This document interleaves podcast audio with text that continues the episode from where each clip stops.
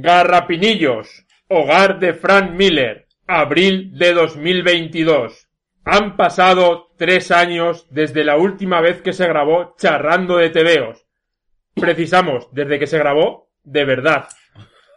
No un incidente de- del que luego hablaremos. En estos tres años han ocurrido muchas cosas. El país está bajo un gobierno socialcomunista. ¡Ah, me cago en Dios, putos rojos! Menos mal que aquí en Garrapinillos gobierna Vox. España y el mundo entero cayó bajo la pandemia del COVID. ¿Pero qué pasa? Que no puedo salir a la calle, ni al bonaria, ni nada. Ni, ni puedo salir a almorzar con mis vecinos. ¿Pero qué es esto? ¡Me cago en Dios, puto perro Sánchez! Por suerte, España salió de esta crisis gracias a las vacunas que casi todo el mundo se puso. Una vacuna que se vacune tu puta madre, que me voy a vacunar yo, Bill Gates, que me quieres meter un microchip, que lo sé yo. ¡Me cago en Dios! Ha habido de todo durante estos tres años. Ha habido crisis internacionales. Hay una guerra en Ucrania. Pero bueno, estos rusos, me cago en la hostia los rusos, pero es que de todo me tengo que encargar yo. Ya me cargué a los moros en Holy Terror. Voy a tener que hacer un puto Holy rusos, ¿o qué? La estáis liando todos. Ha habido un volcán en La Palma. Pero bueno, ahora que me iba a ir de vacaciones a La Palma con Kimberly a tostarme los huevos allí. Ahora no se puede ir por la mierda esta del volcán, pero ¿qué es esto? Ha habido un repunte de las enfermedades venéreas. Bueno, como yo llevo tres años sin follar, me da igual. Pero también me parece mal. España y el mundo entero se encamina hacia el desastre. Pero Fran no sabe que lo peor está por venir. Esta misma mañana en el Bonaria Acabo de encontrar que ahora venden los fuets de dos en dos. Venga, pa'l carro. Eh, al mismo tiempo, en otro lugar de la ciudad, A ver, ¿y esto qué es? Salsa espinaler picante. Hombre, esto me lo llevo, pero, pero claro, esto yo todo solo no me lo voy a tomar. Tendré, ¿con quién me podré tomar esta salsa? al mismo tiempo, en otro lugar de la ciudad, Pues me han regalado un queso de oveja con romero y no sé qué cojones mierdas de esas del campo. Pero claro, esto para mí solo y para mi mujer, que no le gusta el queso. Voy a tener que compartirlo. Voy a pensar un rato. y para terminar al mismo tiempo también, y esta vez yo mismo, ¡Ahí va! ¿Y esto qué? Pues esa botella de vino de Chimo Bayo que me regaló un tío que era oyente de Charrando de TVOs, que se llama David Tanza, por cierto, un abrazo amigo. Tenza. Eh, y su mujer, eh, Ana, en el Salón del Cómic de Valencia. Pues esto, claro, pero esto me dijo que era para que nos bebiéramos los charranderos. Pues tendremos que hacer algo, chavales. Les voy a llamar a ver. ¿Nos juntamos y grabamos un charrando o qué? ¡Venga, venga! Mire usted, mire usted, Mire, mire usted, mire, mire usted, mire usted, Mire usted. Bueno, no, no pensé que volvería a decir esto, pero buenos días, buenas tardes, buenas noches, queridos oyentes de Charrando de TVOs. Y otros vicios ¡Aún más feos! Lo increíble, o sea, se ha hecho realidad. Coño, qué emoción, ni me acordaba de eso, tío. ¿Cuántas películas de Pixar han estrenado? Hemos dejado de grabar. 28 exist- de, de, de, de Marvel. Existía Netflix en España hace tres años, tío, antes de que...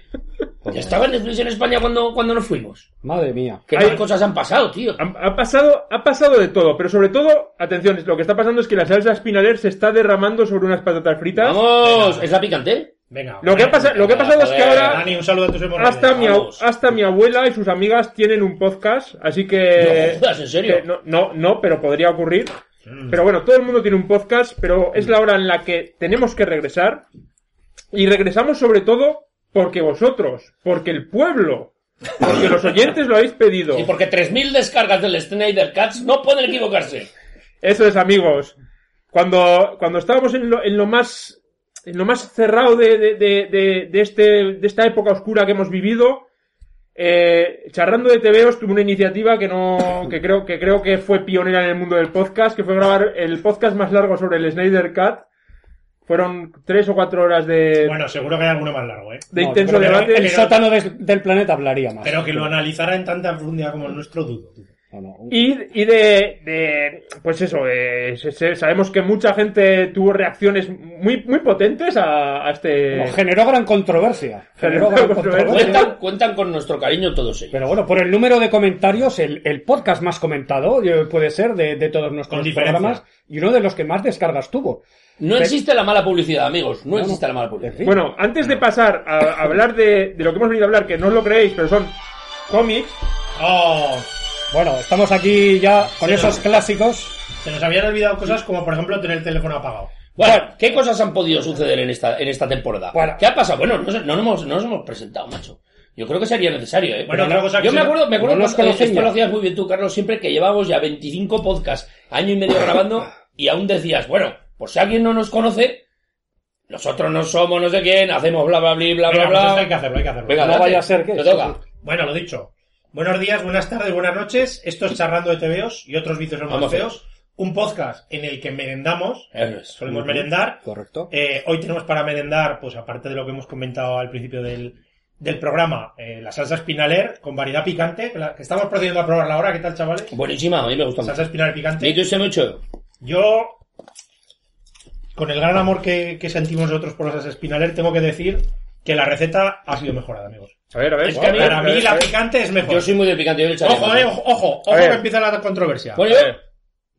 creo que hay, hay una cosa que tenemos que decir para hacer un poco balance. gustando, y, eh, a- bueno, para hacer un poco balance, fijaos Sí, que está- estamos está- haciendo está- balance. Hace un momento he preguntado a, a lo- he preguntado a mis tres compañeros de podcast si alguien se acordaba en qué año empezamos y nadie ha sido capaz de decir. Yo lo tengo, ¿Cuándo lo tengo, lo tengo. Yo- ¿Tienes el dato? El dato, Miguel. Eh, iniciamos la actividad el 1 de septiembre de La- 2011. Minuto La- y resultado la 2011. actividad, la Perfecto. actividad. La actividad, la El actividad como, 2011. como una banda armada. O sea, hace 11 años, macho. Bueno, porque pues, no- nosotros somos eh, como el grapo, o sea, cesamos la actividad pero nunca deponemos las eso es, armas. estamos, estamos Hemos tenido un cese temporal de la actividad. Es posible, Bueno, además- es posible, queridos compañeros, que empezáramos cuando el podcast apenas era conocido y lo dejáramos cuando estaba en la cumbre.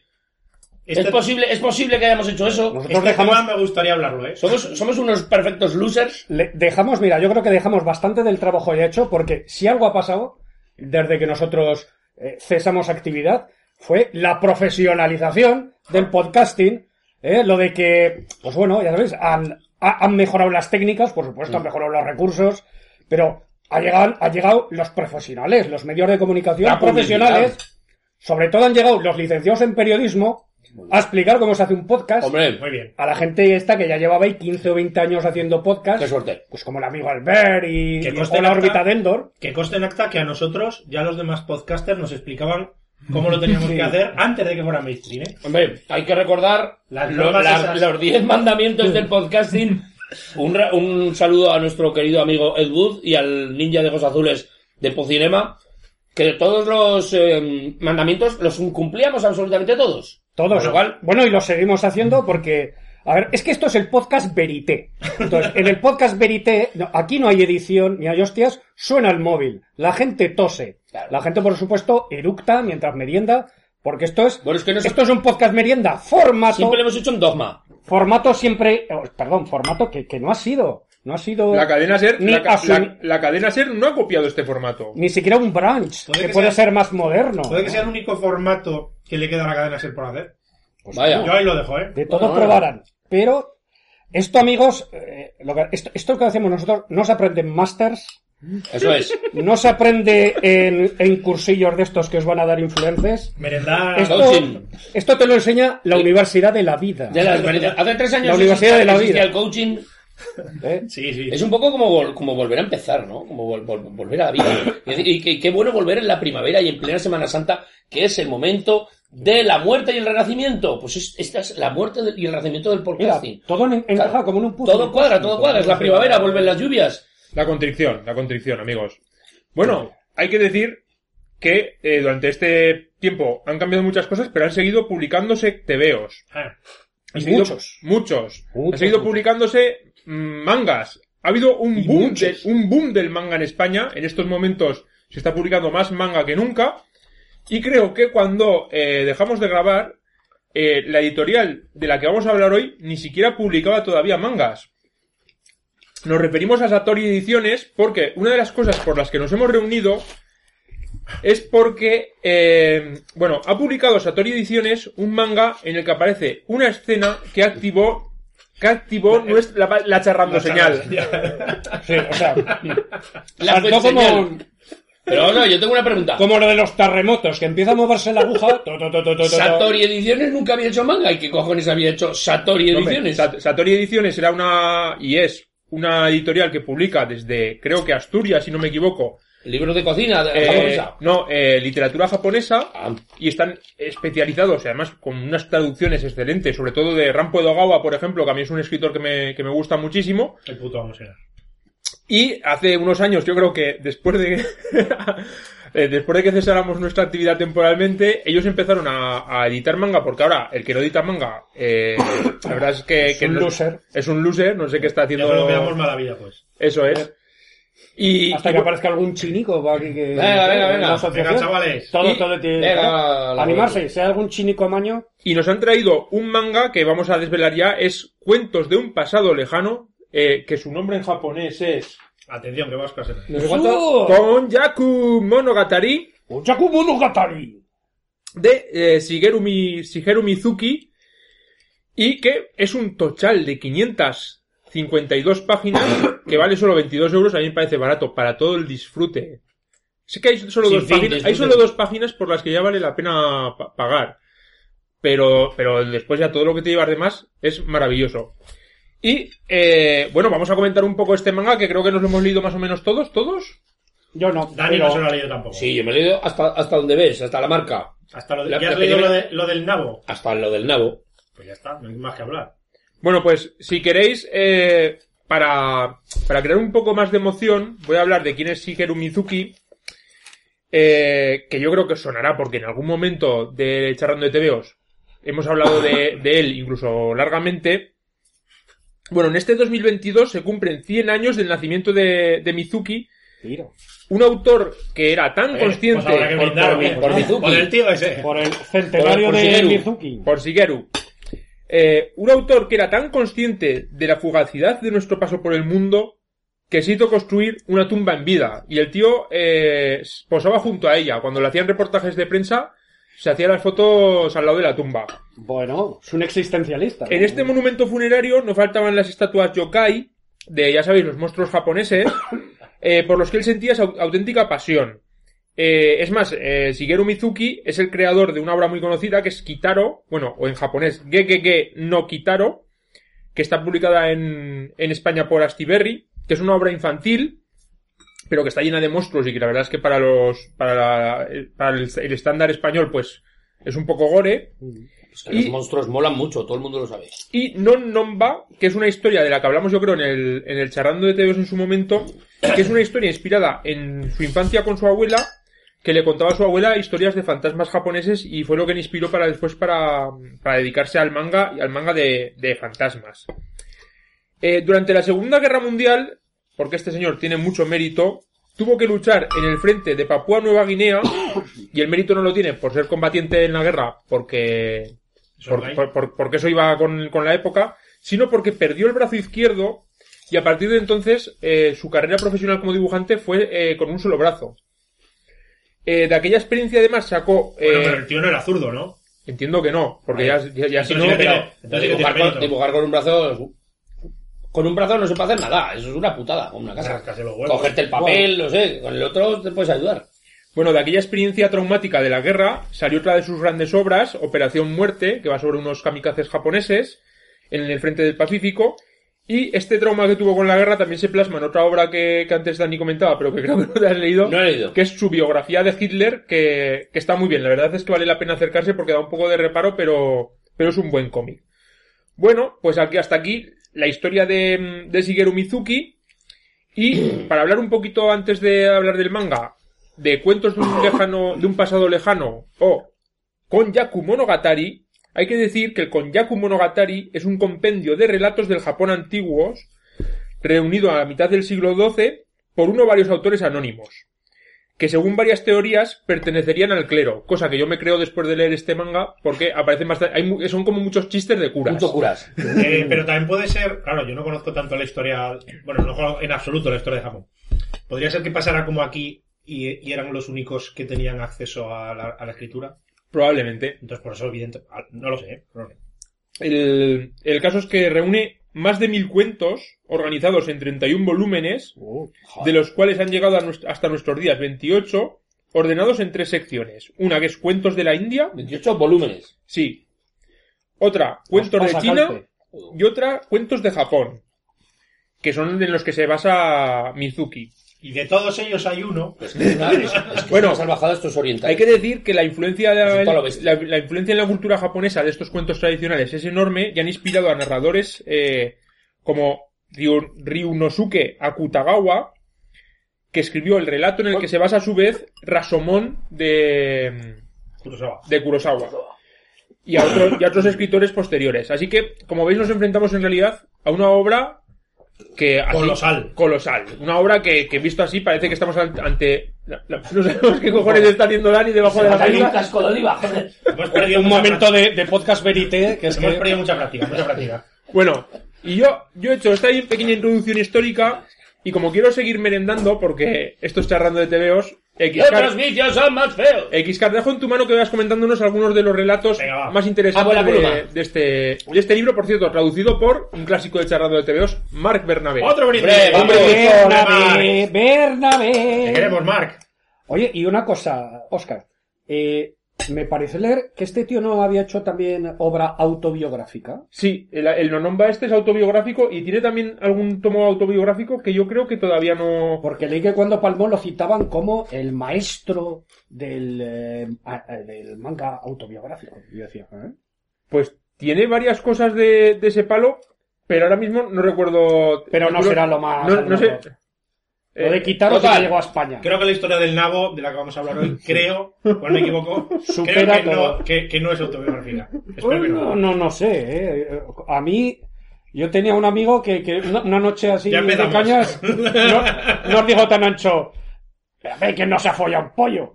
Un pollo. Y lo soltó el tío tan así, ¿no? Y bueno, hubo ese minuto de silencio Y incómodo. hubo gran regocijo. Un saludo al cri, cri, Chocas, que seguro que ahora mismo estará de su pollo. Bueno, luego nos habló de sandías, melones. Joder, sandías, melones. Eso. Omnívoro, un tío omnívoro. Mira, la- el, el melón con el, el- el minuto correcto de microondas gana mucho. Eh, Eso dicen, sí, sí.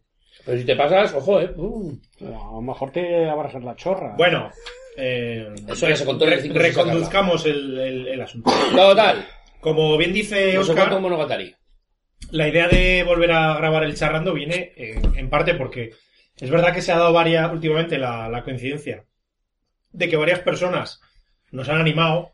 Eh, yo de tenemos un grupo de WhatsApp los cuatro y de vez en cuando pues eh, ponemos tonterías y nos reímos y tal. Y, y yo os conté que, que en Valencia, en el Salón del Cómic, había venido una pareja muy simpática que me dieron el vino este que estamos bebiendo hoy de Jujá. Y, nos, y me animaban, venga, a ver si grabas otra vez, no sé qué. Me vino bastante más gente, pero como no me dieron nada, no me acuerdo de ellos. Así es la Claro, vida. claro. También ha habido veces que voy por la calle y me para algún tío y me dice, oye, que tú eres el de charrado, no sé qué. Bueno, y ya, El conductor de autobús, nuestro amigo, un abrazo. Joder, Amigo, amigo. lo saludé el otro día que había una manifestación de su cosa autobusera y ahí estaba detrás de la Ah, pancarta. yo hace un con- tiempo que no lo veo, a ver si coincidimos Eh, en algún trayecto. siempre a tope con esa causa. Y, y- y- y, bueno, íbamos comentando en el grupo y ya estaba un poquito el run run de a ver si volvíamos. y de repente Oscar nos mandó la portada de, de este cómic. Eh, yo os recomiendo, los que estéis oyendo ahora, pues cogéis el momento, busquéis la portada, el, el cómic, como bien ha dicho Oscar, se llama Cuentos de un, pa- de un pasado lejano de Shigeru Mizuki. La Buscad- portada, la portada no engaña. La portada está bien porque es, es como cuando, por ejemplo, yo cuando vi King Kong contra Godzilla, que empezaba la peli, salía King Kong, salía Godzilla, se pegaban, bien, digo, da lo que promete. Pues aquí igual. La portada es un tío con un nabo que tiene como dos, dos eh, raíces. Con tiene un nabo, con un vegetal. un vegetal. un nabo. Un nabo, de los que se usan para hacer sopa.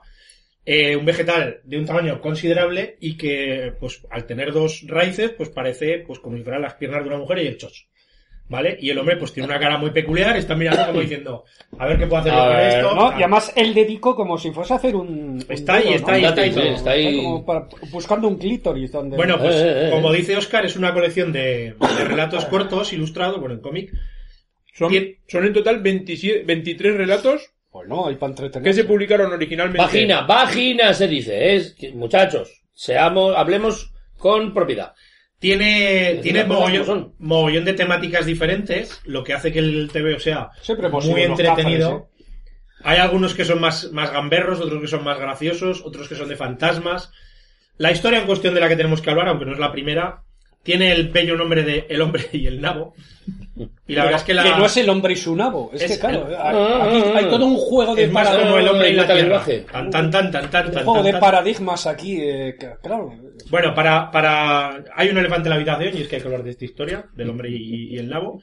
Y entonces, bueno, la fascinante historia que narra este, este, histo- este TVO, ojo spoiler, como siempre, pues es un señor que va por el campo, montadito en su caballo, y pues parece que está un poco quemado. Y claro, se le ocurre bajarse del caballo y dice, a ver si un nabo me sirve, encuentra un nabo Hombre, Eh, eso es. que tiene dos raíces, le hace un agujerico, tralarí, tralara.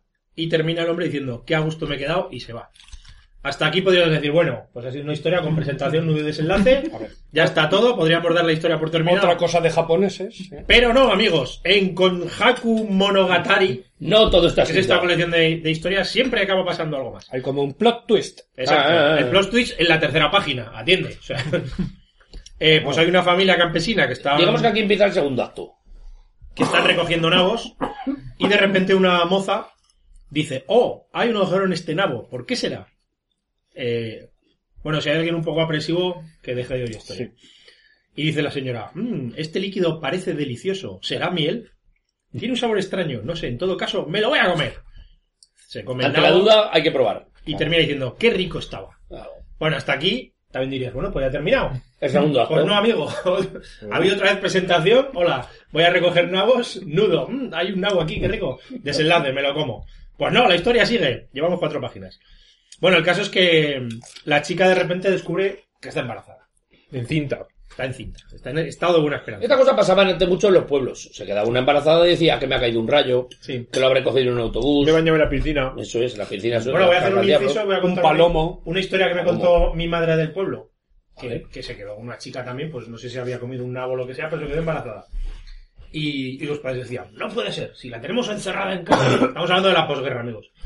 No puede ser, si la tengo encerrada. Y al final dice que los padres la agarraron, le insistieron, pero ¿cómo ha podido ser? ¿Cómo ha podido ser? Y la chica entre lágrimas dijo, por la gatera, papá. Por la gatera. ¿Por la gatera? Bueno, esto me contó mi madre, yo qué sé. Bueno, la gatera, Por la gatera, chavales. Eso es afición. Bueno, hay que tener ganas. La necesidad crea el hábito. El. Eh, bueno, el caso es que al final, pues la, la chica se queda embarazada, los padres dicen, pero no puede ser, si, si la chica no ha conocido varón, no tenemos gatera aquí en Japón porque no se estila, ¿qué hacemos? Y resulta pues que la chica da luz. Y de repente va un día la, La chica, luz, la luz de un bebé que es igualito, igualito que el padre. bueno, el, el padre, el que señor, el, que el inseminador de nabos. el, el señor el del nabo. nipón follanabos. Naboman. Y la, y la chica, pues claro, pues como tiene mucha confianza en sus padres, se lo contó. Pues es que yo estaba ahí un día, me comí un nabo, el nabo Total. tenía una, una cosa rara, no sé qué. Y da la casualidad que este señor, el follanabos, Por cierto, que se lo comió delante de sus padres, que cuántas personas pueden decir que se han, cuántas mujeres pueden decir que se han quedado embarazadas han delante de sus padres. Claro, claro, claro, claro. bueno, eh, da la casualidad que el, el señor este, el nipón follanabos, es un tipo que, que está orgulloso de su proeza y no pierde ocasión para contársela a sus colegas. Y un día pasa, eh, montado en su caballo con un amigo, al lado de la casa de, de esta familia. Y le está contando otra vez. Pues yo una vez, en el rincón de Goya, pues cogí un nabo que había allí. Era una noche estrellada. Era una noche estrellada, tal.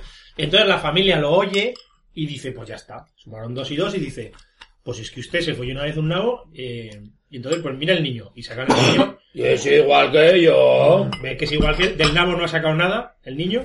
Ah, pensaba Y al final, pues bueno, una vez más, ojo spoiler, la historia acaba muy bien, porque se, esta- este hombre se casa con la, con la devoradora de nabos y... y Hombre, hay que decir que, esta, felices. que, Esta es una probablemente, historia- que probablemente este sea el cuento que- uno de los cuentos que mejor acaba de, de todo.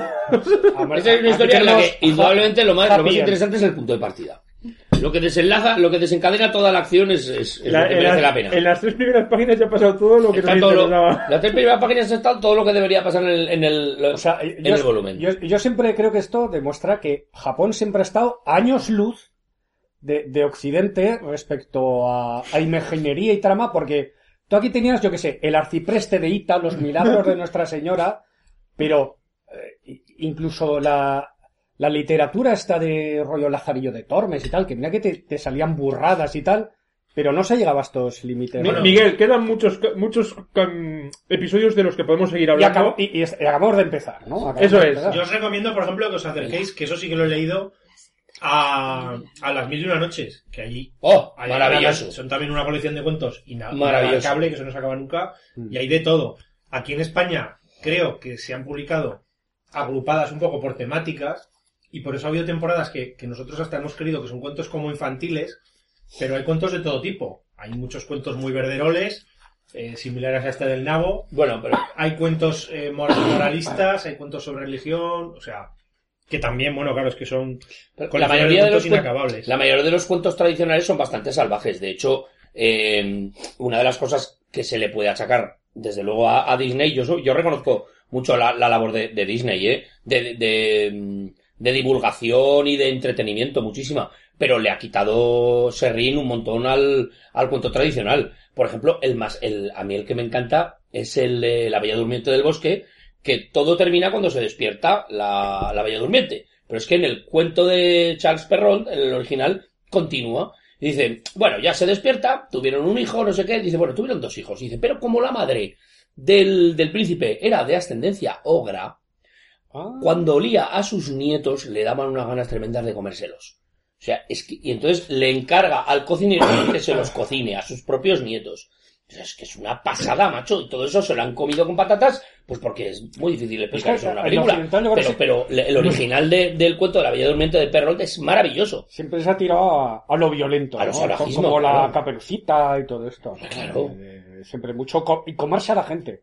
¿Qué hambre se pasaba? Devorar, devorar Que a todo el se, pasaba mucho hambre. No, nos, nos mandan, nos mandan por Telegram una información que Andrea Camilleri habla de preñadas por el Espíritu Santo en la novela La secta de los ángeles. Muy bien. Esto es todo lo que Bueno. recibimos. Recibimos esta ¿Puedo información. en por este el instante. dato? Por, por Bueno, fax. De todos modos, es verdad que a lo mejor nosotros estamos más acostumbrados a que En confesión, en confesión, en confesión. la historia está del nabo, eh, si es una, una historia japonesa, la traslación que, que a nosotros nos parece rarísima, pero la traslación que tenemos aquí, además ahora que estamos en Semana Santa es un momento muy oportuno para decir esto, a la Inmaculada Concepción, porque también es una señora que no había conocido varón, lo único que se supone que le aparece una paloma. Puede ser que antes de que apareciera la paloma Si hubiera comido un nabo, Ah, no, pues ah, es que lo que quiero la decir. paloma pico, Lo que quiero decir es una barbaridad, pero ya que estamos. picotear a un A lo nabo. mejor, igual que un señor se folló un nabo, una chica se comió un nabo y se quedó embarazada. Si una señora se encuentra una paloma y se queda embarazada, puede ser que Dios se encontró un día una paloma por el campo, se bajara del caballo. Bueno, hasta ahí puedo leer. Bueno, bueno, bueno, bueno, eh, son todas posibilidades. Bueno, más- Antes, de seguir con más relatos, sí que quería darle un Vale. poco de contexto, que es que estos relatos se publicaron pues. originalmente entre 1995 y 1996 dentro de una colección dedicada a clásicos japoneses, adaptados al manga. Y mi teoría es que, eh, Ojo, teoría y todo, este ¿eh? tío no estuvo en la Segunda Guerra Mundial. claro, mi teoría, este señor ya tenía entonces 73 años Ah. Y yo creo que ella dijo, pues puestos a elegir eh, los 23 eh, relatos de, de estos mil que hay para elegir, Voy a coger los, los pues elijo los que más me lo, mejor me lo paso. No lo Entonces, va a pasar bien. Claro. Son todos, eh, pues, en los que abunda lo escatológico, eh, y lo guarrindongi, y bueno, yo, yo- Es muy bueno el del el, el seductor. eso, quería hablar de, de XK, por favor, háblanos de Heichu el seductor o Dani García No, no, no, no, Carlos, Carlos.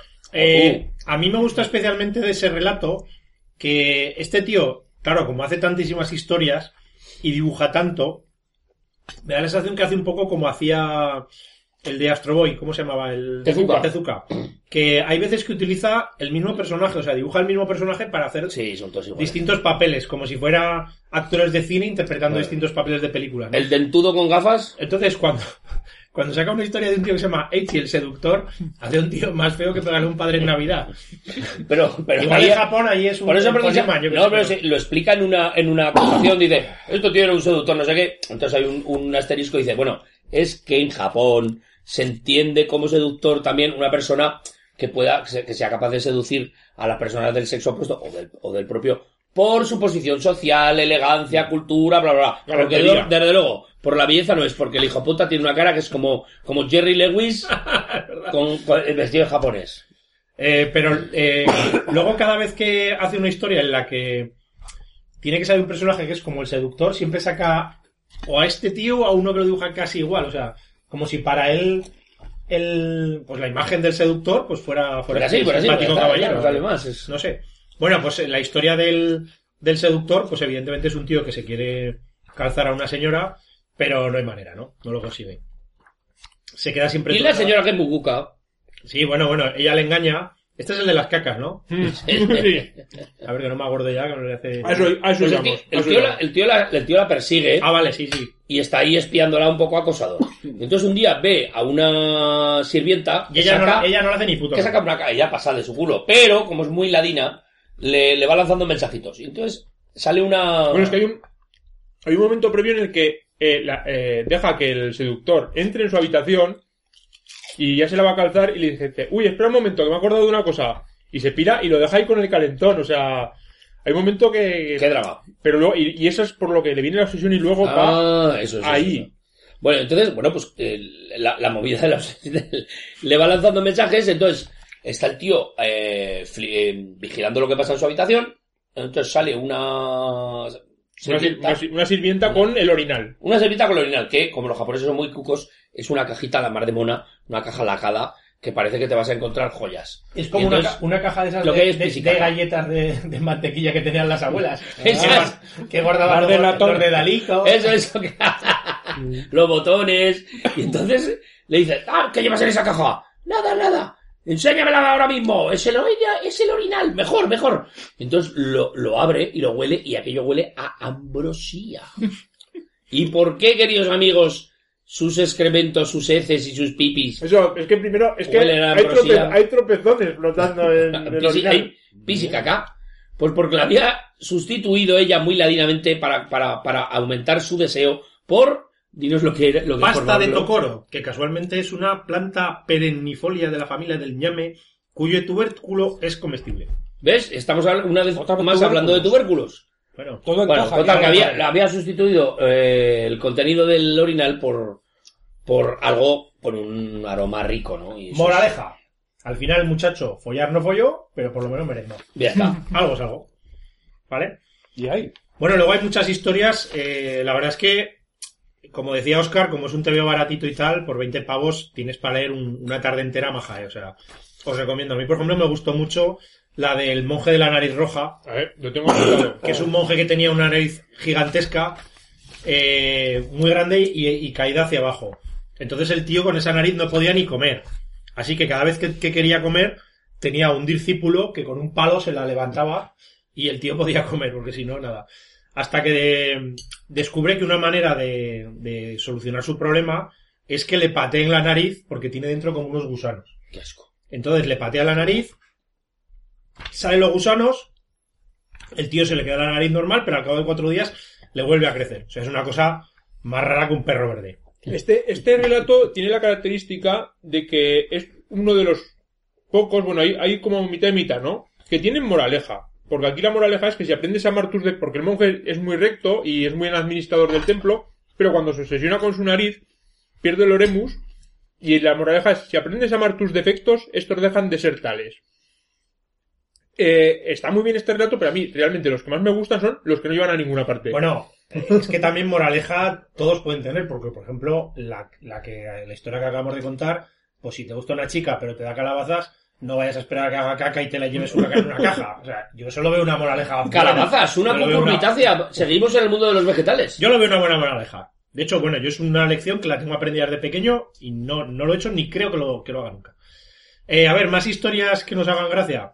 Son todas muy majas, ¿eh? O sea, algunas son más divertidas. Por ejemplo, hay una que, que es el otro, otro li- intentando ligar y, y hay una chica misteriosa y luego descubre que es su mujer, que esto, por ejemplo, ella se está haciendo pasar por una desconocida para ver si, si le pilla Hay en moralejas falta. sobre, sobre la infidelidad. Pero esta me parece que es muy europea también, que esta la podríamos haber leído antes que decías, por ejemplo, Arcipreste. En cualquier historia medieval europea podría salir exactamente la misma historia, ¿no? O sea, entonces está, está muy guay. Luego la de artes ilusorias, eh, que está, es un samurái que se queda a dormir en, en casa de, de un emperador, o, bueno, de un gobernador, de, un, de una persona que está por encima de él, pero el gobernador no está. Pero Entonces- su mujer sí. la mujer sí. Entonces el tío dice, bueno, pues si él se ha ido eh, y la mujer se ha quedado, pues él, él en su cabeza dice, pues esto quiere decir que quiere que me la... Claro. Entonces el tío va, que se fue a Sevilla. porque él lo entiende así. Y entonces va por ella y, y de repente cuando se la va a culear, resulta que nota que la picha le ha desaparecido. Oh, Pero esto, pero esto no puede ser, ¿dónde está mi picha? Si yo cuando he venido aquí la tenía. Está liso como un melón. Y aún sale y dice, ayúdame a buscarla. Pero por lo que sea, pues no la encuentran. Y el tío es tan buena persona que se va y dice, pues nada, he perdido la picha. ¿Qué puedo hacer? Pues evidentemente lo que haría cualquier hombre en esta situación dice, voy a decirle a otro que se la folle también y así que pierda también la picha. Claro, joder. Evidentemente. Bueno, esto va pasando. hecho yo la mili que la hagan todos. Bueno, y al final, pues bueno, eh, pierden la picha todos, pero de repente aparece un tío con Pero hay una- muchos sin picha, porque en esa viñeta había cuatro. Hay un montón de despichados. Al Pero, final, ¿y, y la, ¿y la mujer, la pobre mujer? la mujer está tranquila. Ta- eh, Si ya no le hacían nada, ellos perdían pichas, pero ya estaba ahí. pero no se la llegan a zumbar, no pierde la picha por Se eso. va a un base y eso no nos pierde pichas. Dani, no nos pierde Vale, pichas. vale. Total, que al final se van todos enfadados y dicen, pues vámonos de aquí, venga, aunque sea sin picha. Y a lo que se van, aparece un tío con una caja. Llena de pichas. Exacto, le dice, toma, que, que me ha dicho el gobernador que os habéis dejado una cosa. Abre la caja y está llena de pichas. Esta es la mía, la mía. Y todas la recuperan. Moraleja. Pues también tiene su moraleja. Cuando te pase esto, escoge tu picha y no la del otro. Bueno, ahí, no sé, ¿alguno más que te guste? Hombre, Óscar? eh, la serpiente lasciva, por favor. Que es ¿Esa una, era? la- una importante moraleja sobre no orinar en la calle. Ah, vale. Ah, es verdad, la de la señora que... Esa está muy bien. Bueno, que hay una señora que va, va una señora con su sirvienta, ¿no? Por la calle. Y de repente, pues la señora le dice, que hago mucho pis, que hago mucho pis. Pues vamos a esta casa, que no puedo más, que me voy a ver aquí en la calle. Y total, y se pone a ver en la calle, ¿no? Como en el disco de Isorray. Ay, ay, ay, la que se ha liado. Y entonces la serpiente, que puede ser, por ejemplo, los concejales estos de Vox, pues atacan allí. Le muerde el bull. De hecho, la verdad es que el TVO es... Está bien porque es poco sutil. O sea, A ver, sale del Se ve bufete. un culo. cuando... Cuando, cuando, cuando echa la mearrada es impresionante. Oye, qué bien hecho, qué Es bien que- hecho está la sombrica esta del... Encima del de la raja al culo, ¿no? Encima de la justo, sí, sí. De hecho, mira, ahora que has dicho, bueno, para el que no sea de Zaragoza, aquí en Zaragoza, pues Se tenemos dice la, mear a culo pajarero. tenemos la desgracia de tener a gente de Vox en el ayuntamiento y se les ha ocurrido censurar una portada de un disco de una jotera meando que es una gilipollez. ¿Qué te parece? Pues esto recuerda un poquito a, a esta tontería. Sale una japonesa orinando. verán. Bueno, el caso es que mientras... ¡Toma! Bueno, es que además es, es, es bastante directo, o sea, se ve su chorrazo allí. El caso es que viene una ¡Ay, serpiente... chorrazo! Y, y bueno, pues por lo que cuentan aquí, la- hay serpientes que cuando ven a personas, bueno, ven a, ven a mujeres orinando, pues dicen, a ver, calla ahí, a ver, calla ahí. Y A la- ver, supongo que esto tendrá una moraleja que es, no me es en la calle. entiendo que es la moraleja de, de esta historia. Por cierto, otra historia que, mm, que me gustó mucho es Pesadilla en los Montes de Oe, que, recrea la que es el, el relato de Rasomón, en el que está basado Rasomón. Y, y la verdad es que es un... Yo creo que, que se nota que había... mm, Que ya es posterior a la película, esto evidentemente, porque hay, hay bastantes ecos de, de la película más que del relato original en esa historia. En la que, que engañan a, a un hombre, a unos... ¿Queréis algo más de beber? No, Yo estoy con vino, gracias. Estoy bien. a unas personas que, ¿Lo que- quieres a, una pareja que va de viaje eh, la, la engañan eh, y violentan a la mujer no hay, hay la verdad es que hay Unos cacos. escenas muy crudas hay escenas también de yokais Las también hay- escenas de violaciones son bastante explícitas, ¿eh? sí sí la verdad es que no Esto para los niños no es. Es un cómic es un manga que no se va que no se anda con chiquitas con el tema de, de pues de suavizar los relatos lo que decías tú antes yo creo que lo plasma tal cual por cierto acabo de encontrarme otro en el que eh, no sé si recuerdas X-Card tú que te lo has leído hasta el final que aparecen melones y por un momento eh, yo pensé que volvíamos a encontrarnos en un en una psicalipsis vegana En un callejón sin salida. No se repite la temática, ¿eh? No. Pero no, aquí son, son una, una historia de unos eh, campesinos que no quieren compartir los melones con, con un viajero que va por ahí. ¿no? De los melones. Bueno, en fin, podríamos hablar de los 23 relatos, pero yo creo que con Pero no este, lo vamos a hacer. pero no lo vamos a hacer. Con este breve repaso a cuentos de un lejano, de un pasado lejano, Muy bien. de Shigeru Mizuki, editado por Manga Satori, eh, creo que, que es, que es suficiente. De sobras. A ver, Muy bien. si es el, el, el TVO que nos ha hecho volver a grabar, amigos, es por algo. Es por algo, tiene Es algo, por algo, o sea, tiene algo. Para que nos haya sacado del exilio, ¿no? Y, y, y nos haya puesto ahí a, pre- a- a preparar una nueva merienda, a, vamos, a, a- a juntar al equipo, pues, pues, pues, bueno, Avengers. Bueno, tenerlo en consideración. Yo creo que este momento es el que vamos a forzar la escaleta. Eh, porque, Dani, tú estás merendando. Sí. Preparado un tema, un tema vegetal, ¿no? Bueno, había, sí, lo que he hecho es buscar un poco, indagar en el mundo del cómic para averiguar cuántos personajes eh, vegetales hay en nuestro, Hemos hecho en nuestro un, haber. un estudio, un trabajo de, escrutinio de decir. Porque, porque vamos a que ver, es muy amplio, ¿eh? Porque hecho, decir, claro, mucho. eh, el, Ah, sí. eh, el tema vegetal en el cómic. No da mucho, que- no da mucho. Esto sería un poco tema, eh, rollo de campamento Krypton. Sí. Un saludo, amigos. Eso si nos estáis escuchando, que algunos nos escucharéis. Los vegetales Eh. en la cultura pop, que es el tipo de programa que hacen, ¿no? Entonces, eh, los nabos en la cultura pop, la calabaza, la ruperta del 1, 2, 3. Muy bien, Por vale. ejemplo, yo os lo dejo caer, pero el programa es para vosotros. Nosotros vamos a mirar un poco en el cómic. En Mira, en el mundo del cómic te voy a decir una ¿Qué cosa. pasa con, Me lo encontrado- vegetal? Porque además ahora en los últimos años el veganismo, El veganismo. está subiendo, o sea, vas al Mercadona y ya tienes tus hamburguesas que no De son tofu. hamburguesas, las salchichas que no son salchichas y estas cosas veganas, ¿no? Pues mira, Entonces, Aquí en mi barra ha abierto una carnicería vegana. Carnicería vegana. Carnicería vegana. Eso está muy bien, joder, eso está muy bien, claro que sí. Eh, bueno, uno, es un oxímoron, ¿no? Un Se nuevo llama la Talleres, forma- sí, como inteligencia militar. Un nuevo reto para próximos charrando, ¿eh? Bueno, Ahí- ahí bueno, lo dejo. eh, Es verdad, lo está diciendo de verdad, ¿no? Vivo la, la Magdalena, chavales. eh, Vamos. Yo creo que el público querrá que nos hagamos una foto y que el próximo programa merendemos cosas de, Venga. de la carnicería Carnicería vegana, pero no prometemos. también hay, hay que hay que nada. tener fuets de reserva, ¿eh? Vegano ahora. Hay que tener fuets de Hostia. También hay que decir que el charlando de TVOs a lo largo de, de estos 12, o- 11 años de, de andadura, Los que sean. los que sean, Ah, si no 2011, contamos, si no contamos las pausas, si no contamos las pausas, 15 días. eh, claro, lo que, lo que va ocurriendo es que nos vamos haciendo análisis, análisis, análisis de, de sangre y que cada vez, eh, amigos, grabar se está convirtiendo en, un, en una actividad de riesgo para, para, nuestras, para nuestra salud. Eh, somos, Para nuestro colesterol. somos personas ya que, que podemos sufrir cardiopatías. Entonces, Ya tenemos una edad. bueno, tampoco tengáis fe en que grabemos muy a menudo, porque, porque lo, lo hacemos No, pero desde luego hay que, hay que salud. reconocerlo, queridos amigos. Ahora y siempre charrando ha vuelto. Ya, pero cada programa de charrando son dos meses menos de vida, macho. Bueno, para nada, que eso-. Eh, la vida... Lo hacemos por el público, ¿eh? Bueno, Dani, vamos a hablar de los vegetales en el cómic. Venga, nabos. Vamos. Ay. Espera, que me ha, me ha cogido un trozo de la boca. Bueno, pues, no, no pasa nada. Hablo con la boca llena. El público que, que mientras, tan- mientras Dani mastica, que el público se eche eh, su traguito de agua, su, su esto, y que poner- piense... Buscando en... en- Como nos va a quedar corto el programa, ponemos eh, Que el en público- un- media hora del corte del, es- del, Del Snyder Snyder Cut. Cut. de Bud Spencer, media hora de Bud Spencer, que la gente lo va a agradecer. Bueno, que, que el público vaya haciendo su porra de qué vegetales pueden salir. Vegetales, aquí. vegetales, Venga, hacer vuestra porra y a ver si... Y A se mí me chupito. He, he tomado, he tomado alguna nota. Dani ha pensando, Dani ha pensando en los, pensando en los, en los vegetales, por ejemplo, en la historia del cine de ciencia ficción, cosas que hemos- de las que hemos hablado en alguna ocasión, cine y literatura ciencia ficción, en Los retronautas. en los retronautas, pues me acordaba de los trífidos, Los trífidos. de esos personajes terroríficos, esos, esos terribles vegetales asesinos de tres patas y, y un aguijón eh, retráctil peligrosísimo.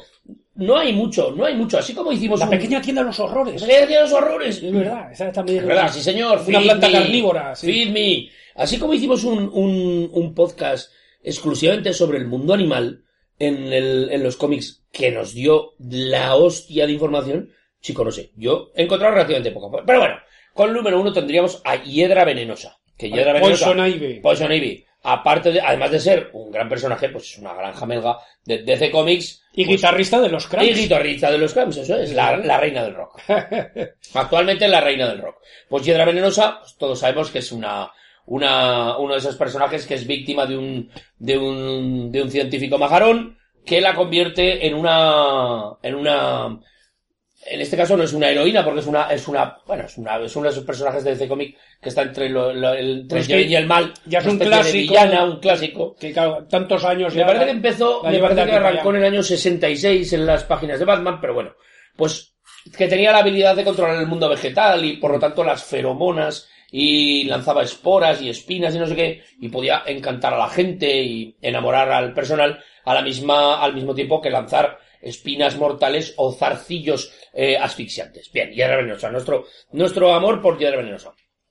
Dentro del mundo de DC Comics tenemos también la cosa del pantano. La cosa del pantano sabemos que es ese científico que, fruto de una explosión eh, y una serie de experimentos, pues mezcla su ADN con el de no sé qué mierdas que había de barros repugnantes y humus y musgos en, el, en un lago repugnante y entonces se convierte pues en esa cosa Una especie de musgo andante. en esa cosa asquerosa que es la, la cosa del pantano que está entre lo animal, lo orgánico, lo vegetal, pero que enlaza con eso que, que eh, se explicó también, que también hay un charlando de TVOs magnífico en el que yo no estuve, pero es uno de mis favoritos eh, sobre la cosa del pantano que me encanta. ¿no? El boniato. El boniato del amor. El boniato del El boniato amor, del amor. explicando, explicando pues lo que es el, el verde, ese concepto que, que Alan Moore lo verde ayuda empieza a cristalizar. ¿no? Lo verde empieza en los Pirineos, eso es.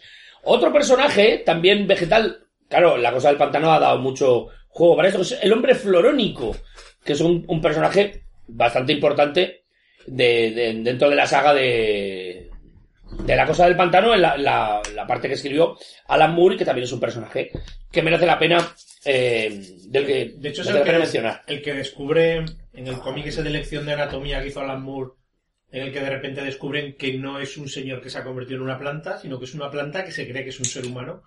Si no recuerdo mal, era él el que lo, el que lo descubría, ¿no? El científico ese que estaba allí. El, Puede hombre- ser. el hombre flor- florónico. Florónico. Y, y parece ser, investigando un poco, pero sin, sin, sin leer ningún solo TVO, parece ser que en DC Comics, aunque parezca sorprendente, parece ser que en DC Comics, si teníamos la apuesta de Animal Man, parece ser, queridos amigos, que existe Animal Vegetal Mineral Man. Yo lo dejo. Ese me suena. Animal Vegetal Mineral Man. Yo creo, que- mongolos. en Pocas cosas, pocas me veo ahí. yo creo que, yo creo que esto, eh, toda la belleza del mundo está probablemente resumida en este personaje. Y después, ¿qué más personajes hay? Pues eh, dentro del mundo del underground he descubierto un personaje que se llama Flaming Carrot, que Ah, al sí. parecer es un tío con una cabeza gigante de, de zanahoria. Ese no era de los Mystery Men. Creo que estaba relacionado con los Mystery Men, efectivamente, y el Dave Slim y todo este, esta gente de autoedición y tal. Orquídea Negra es otro personaje de, de DC Comics que también lleva este rollo, ¿Eh? lleva este rollo vegetal. Y, ¿quién más tenemos? Bueno, tenemos Cebolla tú y Cebolla yo, de Luis Orús, También, muy bien. que es importantísimo, es un TVO conocidísimo del mundo de las, del mundo del, del huerto. Y a mí, ahora, para finalizar, me gustaría hacer una mención solo de algunos, de algunos, de algunas apariciones vegetales en el mundo del cómic, como por ejemplo, qué importantes son las calabazas en los TVOs de Zipizape. Las conocidas cucurbitáceas, sin las cuales los TVOs de Zipizape no hubieran sido nunca lo que fueron. Hay algunos vegetales que hacen simplemente su aparición de manera eh, de manera casual, pero que se convierten en el McGuffin del TVO, como por ejemplo las Ya espinacas de Popeye. Ya que hablas de las cucurbitáceas ¿Eh? en Zipizape, si Escobar hubiese- hubiera sido japonés, ¿tú crees que la historia está de que Zipizape le da una, japo- una calabaza, se le va a su casa, se la ha dado a su padre que era un pantuflo, habría terminado ahí? ¿O habría pasado algo más? Cucurbitácea no monogata- monogatari, se hubiera llamado. Entonces, tenemos eh, esos elementos vegetales importantes como las espinacas de Popeye, los laureles del César, que da, hay algunos vegetales que dan simplemente título a un TVO famoso de Asterix y Obelix, como los laureles del César, o Florita, Ole, la serie, le- una serie inmortal de nuestra posguerra.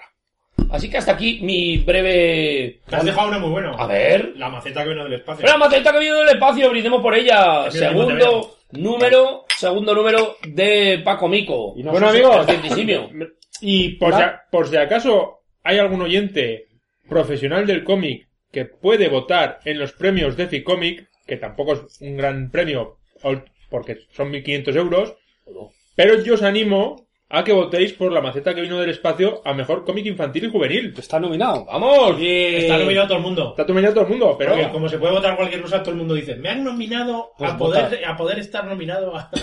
Bueno. No, a mí no me votéis, Bueno, se os ocurre algún otro personaje vegetal, pero bueno, votar a X-Gar sin A mí duda. Compradme de el TVO, Marvel. compradme el TVO. De Marvel Plantman. Plantman. El hombre planta, que sé, creo que lo conocí yo en un TVO. Puede que fuese de, de estos de la vértice de, de Capitán América que se juntaba con otro loser que era el puercospín. Joder, Joder. que, que tenía un, un uniforme ahí súper aparatoso, ¿no? Y, y este era un tío que, que esquiva, pues eso, co- como de verde, ¿eh? con, como con pétalos y tal, y tenía una pistolica, ¿no? Y entonces iba disparando a las plantas y las plantas pues se, Se mutaban, ¿no? Y se convertían en bicharracos, como Claro. kaijus, plantas kaiju. Bueno, Y, y luego creo que con, con el paso de los años el tío ya mutó en algo raro y... Esto Y lo vamos a acabar viendo en películas. Yo me acuerdo que hace años hacíamos la broma de. "Ah, Algún día harán una que saldrá del armario. El pato. Ahora, como están haciendo de todo, de Sí. todo, ya están rebuscando fondo de armario. O sea, es que lo vamos a ver. O sea, todas estas majaronadas que nosotros hemos comentado, el hombre rana va a salir en una ¿Y película. Dazzler? Dadler ya salió en una película. ¿Ya ha salido? ¿Ya ha salido? ¿O de En refilón? una de los X-Men salía cantando la tía un momento en una fiesta, no sé qué me no acuerdo. me jodas. Sí, sí, sí. Una de estas malas, Sí, de las malas, igual, que, las ves una vez y la olvidas.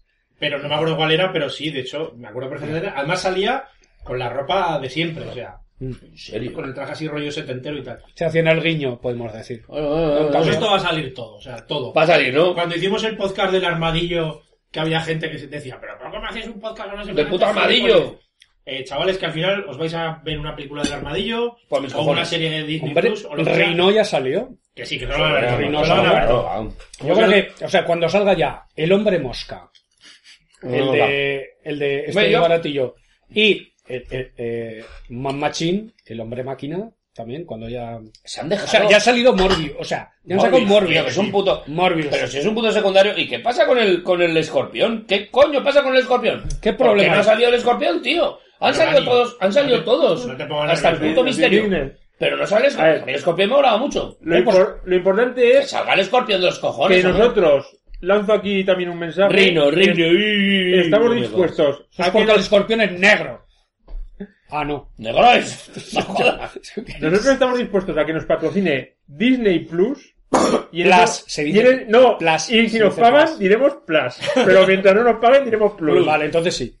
Bueno, pues mira, también es verdad que como nosotros grabamos ahora al ritmo de una vez cada tres años, la media última, Una pues, F cada tres años. Yo prefiero que nos siga patrocinando eh, los, Spinaler. los dos únicos patrocinadores que hemos tenido, si no me equivoco, que han sido uno, es Spinaler. Spinaler, Aparte y otro el público. Que la audiencia siempre nos ha tratado muy bien. De hecho, también te voy a decir, Spinaler, tuvimos un patrocinio de Spinaler, Sí, ¿no? Yo he dicho que eh, había dos razones para que volviéramos. Oscar, me echas vino, por favor. Sí. Oye, muy bueno este el Juja, ¿eh? Juja, puta de- madre. está rico. Una es la, la gente que nos eh, que nos todavía nos felicita por el programa y nos da cosas y tal. O sea, es muy simpática, muy amable y tal. La verdad. gente nos da cosas. Esta gente, anima. esta, esta gente como es, es que es como un señor de mi pueblo que siempre que me ve por Belver dice, te leo siempre en el Heraldo. Vamos. Y yo digo, llevo sin publicar en el Heraldo desde, 43 desde años. 2009. Porque tendrá prensa, tendrá periódicos guardados. Igual cuando va al peluquero que tiene todavía el. O no, o que va comprando periódicos y dice, ya lo leeré, que ahora me he lío. Tendrá prensa Claro, como aquel, TV, retrasada. aquel TV de Mortadelo que le dice, pero han leído ustedes las noticias, sí, sí, el zar, no sé qué, invade Rusia. Que leía los periódicos del año Y el 80. Madrid otra vez campeón de Europa, ¿no? Bueno, pues eso que decía que teníamos el motivo del público con ese anima, que es muy guay, el TV este del Follanabos, pero también que en breves iremos al Salón del Comedy de Barcelona Claro. y yo quiero calentar a la audiencia, saber que estamos aquí vivos, para que vuelvan a tenernos merienda. Muy bien, muy Aquí hay bien. un plan. ¿Hacemos alguna recomendación? Hombre. ¿cómo no? Venga, Yo tengo... Adelante. Yo he traído cosas. Yo he traído cosas. Venga, Oscar, arranca tú. Mira, eh, yo voy a hablar de un manga que voy a reseñar leyéndolo en el móvil, pero porque no lo he podido traer físicamente porque todavía no se ha editado en España, aunque sí que se va a editar en España. Vaya. Joder. Porque amigos, os voy a hablar de una cosa que os va a gustar mucho. ¿Qué Esta es? es una cosa que ha cambiado en estos, en estos Charrando, tú años. antes molabas cuando recomendabas TVs públicos hace 50 años descatalogados. Ahora ya una cosa que publicados ni se ha por publicado, tío. Os, os- os- Te veo publicados por Yoplait o por Chambursí. os voy a hablar de un manga publicado por Manga Plus, o Manga Plus, que es la plataforma de Shueisha, eh, que edita a nivel internacional. Los mangas, eh, tal como salen en Japón, los traducen simultáneamente a- al inglés y al español. bueno, bien. Y en esta plataforma hemos podido leer un manga que ahora va a publicar Norma Editorial, que se llama Dan Da Dan, de Yokinobu Tatsu. Dime que lo ha traducido Mar Bernabé. No. Bueno, pero A ver, vamos por Mar Bernabé. no, por Mar Bernabé. Venga, No, Mar no. Bernabé. Yo propongo, ahora hay que renovar, hay que brindar por eh, la traductora de este manga en el... Muy Ya, bien. ya estamos, nos No coges con la copa alto. pero ahí va. Nos coges con la es, copa alto. es Andrea Bernal, ¡Vamos! Andrea Bernal. que ha hecho un trabajo excepcional en la aplicación online y que, y que Norma Editorial lo va a publicar en papel con otra traducción, que no sé. Andrea Bernal, trabajo excepcional, norma editorial, pero, pero, pero, pero, pero, ¿qué es esto? Bueno, Dan Dan Dan de Yokinobu Tatsu es un manga muy difícil de explicar. Solo diré que es el manga favorito de David López en estos momentos y que, se, y que se puede leer gratis completo en la aplicación esta de Manga Plus. Bien. Apuntamos. que va de un chico y una chica que estudian en el instituto, nada raro en Japón, ahí todo el mundo estudia hasta... Va a haber girito, va a haber girito. Y el chico cree en eh, los extraterrestres y la chica cree en los fantasmas. Y pero cada uno de ellos no cree en lo que cree el otro. Entonces se retan a quedar eh, cada uno por separado en un punto en el que es famoso por sus apariciones de marcianos y otro por sus apariciones de fantasmas. ¿Qué ocurre? Que Encuentran un nabo. encuentran lo que van a buscar, que son marcianos y fantasmas. ¡Olé! El chico acaba poseído por una, un espíritu que es una turboabuela, que es una, una abuela vengativa. Joder, te juro que pensaba que ibas a decir encuentran el amor. De momento no. Y, eh, abuela. Y, eh, y con ese espíritu poseyendo su cuerpo empiezan a enfrentarse juntos porque ella es nieta de una, de una señora que está, que está tremendísima. Porque la, esto, no, no se explica todavía en el manga, pero, pero viene de una, de una saga de, de exorcistas. Entonces juntos el, el poseído y la nieta de exorcistas se van a dedicar a combatir contra marcianos, contra, contra yokais, contra monstruos. Y mira, pasan tantas cosas ¿Estamos en hechos reales? no, no es como, no es como Brácula, que ayer acabé de ver Brácula y ponía, al final, y ponía al final, esta película no está basada en hechos reales. Digo, menos mal. no... No se me despisten. No me- no Bueno, me pues, hay escenas tan maravillosas como, como la adopción de una, de una vaca, eh, hay, es, es tronchante, la traducción es divertidísima, pasan cosas. Es, es que hay una escena en la que luchan contra un monstruo submarino. Bien. Y eh, entonces el, el chico se queda desnudo y para luchar con, contra el monstruo, la chica se sube encima del chico como si fuera un, un codete y, va, montado, va montada encima del chico desnudo que va propulsándose por... Por pedetes. Haciendo con la chorra. Bueno, ¿Por pedos fin. o por, el, el- por, por helicóptero? eh, ahora va a salir en papel, pero se puede leer gratis online y es... eh, coincido con David López, es uno de los mejores mangas de, Ever. De, de aventuras de, so- de Sonen que se puede leer en la actualidad. Vamos, es Como buenísimo. nuestra audiencia es cuarentona, recuérdanos que es Shonen. Sonen es eh, Pues ver, manga, manga publicado originalmente en revistas eh, destinadas a público masculino juvenil. O sea, nada más alejado de la Ah, realidad. masculino, para chicos. Ay, qué Eso bueno, es. qué bueno cuando nos descubrieron ese maravilloso. El yaoi. Ya oí. Cuando nos, do- nos descubrieron el yaoi. ¿qué? Sí, de vez en cuando tiene que venir gente joven para que nos descubra La Rosa- la- nuevas, la- nuevas perversiones. La, Ro- la Rosalía, que ha hecho una canción que se llama Hentai. Claro, pues yo ya sabía lo que era. Gracias a charrando TVOs. Ah, Ajá. Ahora va a hacer otra que se llama Yaoi. Bueno, pues, pues es un manga muy, muy recomendable. Y Venga. siguientes recomendaciones. Pues eh, recomiendo yo algo. Venga. Eh, yo la verdad es que cada vez leo menos TVOs, pero de vez en cuando leo algunos y los que leo son muy buenos. Como por ejemplo, eh, uno que se llama Se busca Lucky Luke, de Matthew Bonhomme, eh, que este me imagino que se llamará Mateo el Buenazas. Es un viejo conocido del charrando. Así, pues no, no me acuerdo de él en absoluto. ¿Qué habíamos leído del Oscar? Cuéntame. Mm, pues no recuerdo el título, pero habíamos leído algo de, de este autor que dibuja como Los Ángeles. Marca charrando, ya veis. Pues sí, el dibujo es precioso. O sea, es una historia muy, muy buena del oeste. Hace un- hacen una cosa que me encanta de- del estilo franco-belga. Y es que cogen las licencias de toda la vida, en este caso Lucky Luke, y permiten que los autores las hagan un poquito a, su rollo. Eh, por ejemplo, lo que no está pasando con, con Asterix, que a mí me interesa menos, precisamente porque en el momento que los autores lo, lo dejaron, principalmente porque se murieron, pues los que lo están siguiendo están haciendo un poquito como rollo muy continuista, intentar hacer un estilo muy, muy, muy similar de dibujo, de guion. Eh, con otros personajes no lo hacen así, y a mí me gusta más. O sea, por ejemplo, lo que se ha hecho con Lucky Luke, lo, lo van cogiendo distintos eh, autores y le van, bueno, al final sí que vamos a, re- a en directo. Lo van cogiendo distintos autores y van haciendo un poquito su, su versión. Este en concreto, el dibujo es glorioso. Solo por la portada ya merece la pena porque la portada es gloria bendita. O sea, sale Lucky Luke ahí como en una, en una emboscada peleando con tres jamelgas, una rubia, una pelirroja y una morena. Y, y bueno, el TVO es un TVO más serio de lo que suele ser la imagen que tenemos todos de Lucky Luke. O sea, no está plagado de chistes, es una historia más de aventuras. Pero una cosa que me ha parecido muy curiosa es que a pesar de que hoy en día ya no es necesario eh, utilizar estos colores tan simples y casi una paleta de colores tan reducida como se hacía en los TVOs antiguamente, que hoy en día se puede colorear como te dé la gana. Este tío ha decidido colorear el TVO pues con prácticamente con tres tonos, o sea, Mm. una cosa muy muy muy Tonos sencilla cálidos. Todos cálidos, muy de, muy de western. y colores planos y le da un toque muy parecido a los TVOs antiguos que, que aporta mucho. Si te gustan las historias western, eh, olvídate de la imagen que podías tener de Lucky Luke, que no es nada malo porque el Lucky Luke de antes también era glorioso, pero este es una maravilla.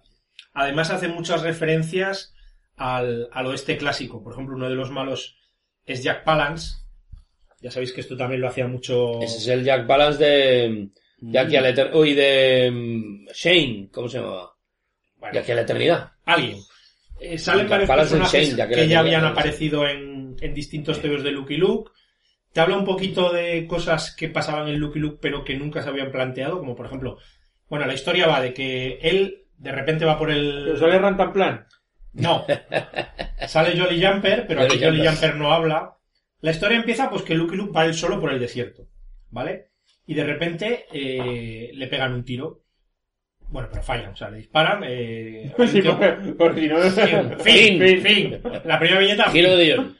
Bueno, el, el caso es que hay un tío como que le intenta capturar. Eh, Lucky Luke eh, le persigue, el otro al final huye y descubre que el otro le intenta capturar porque, porque ha precio en su cabeza. Ponen que Lucky Luke es un forajido. Y ponen esos típicos carteles de las películas del oeste de Wanted. Wanted. Por eso el, el- el libro se llama Se busca Lucky Luke. En ese momento escucha como unos tiros, va corriendo hacia donde han oído los tiros, eh, salen unas vacas y, y ve que hay unos indios que están atacando un carromato. Él entra, salva a la gente del carromato y descubre que son estas tres chavalas. Que son tres chavalas guapísimas, vaqueras, muy chulas. Y él, eh, ellas ven, saben que él, es un forajido porque han visto los, los pasquines estos. Lucky Luke no se defiende, pero bueno, se ofrece ayudarlas a, a mover los, las reses hasta el sitio donde querían ir. Por el camino, pues bueno, les pasan un montón de cosas. Las chicas parece como que se van medio enamorando de él. Él parece como que no les hace mucho caso y no se entiende muy bien por qué. Aparece algún antiguo enemigo de Lucky Luke que le quiere eh, matar. Llegan al final a su destino después de haber perdido todas las reses. Eh, bueno, pasan un montón de cosas y, y el TVO es chulísimo. Lo que me ha, me ha gustado, aparte de que es una historia de aventura super guay, que está dibujada, ya os digo, como Los Ángeles, es que al final también tiene un pequeño girito y te cuenta por qué Lucky Luke eh, siempre está solo, ¿de acuerdo? De una manera que encaja muy bien con el canon de, de los TVOs cómicos. Brokeback Mountain. Mm, No quiero hacer spoiler, pero no va por ahí. Eh, pero vamos, yo lo recomiendo mucho. No me acuerdo lo que me costó, pero es una edición chula, es un TVO gordote. Pues no sé, igual me costó 19 o 20 pavos. Pero merece la pena, ¿eh? Está muy guay. Y otro que me traje también del Salón del Cómic de Valencia, como no, el, el TVO español del año, que es la senda del tatuador de la oveja samurai, de un viejo conocido nuestro que es el Carmona. Eh, bueno, y con guion de, de Santiago Girón, que, que ya han trabajado muchas veces juntos. Frank Carmona, yo lo conocí hace años en el Salón del Cómic de Barcelona, porque vino el chaval a presentarse diciendo que era oyente de Charrando. Es un chaval súper simpático y muy majo, que luego también se ha hecho su podcast y tal. Y claro, cuando el tío me vino a, a decir que era oyente y me enseñó lo que hacía, que entonces me parece que había publicado un cómic que se llama Operación Gorrión, también con, con guion del Girón este, digo, bueno, a ver qué, a ver qué me trae, chaval. Y se me caen los huevos al suelo porque es un dibujante eh, que da envidia, da envidia verlo.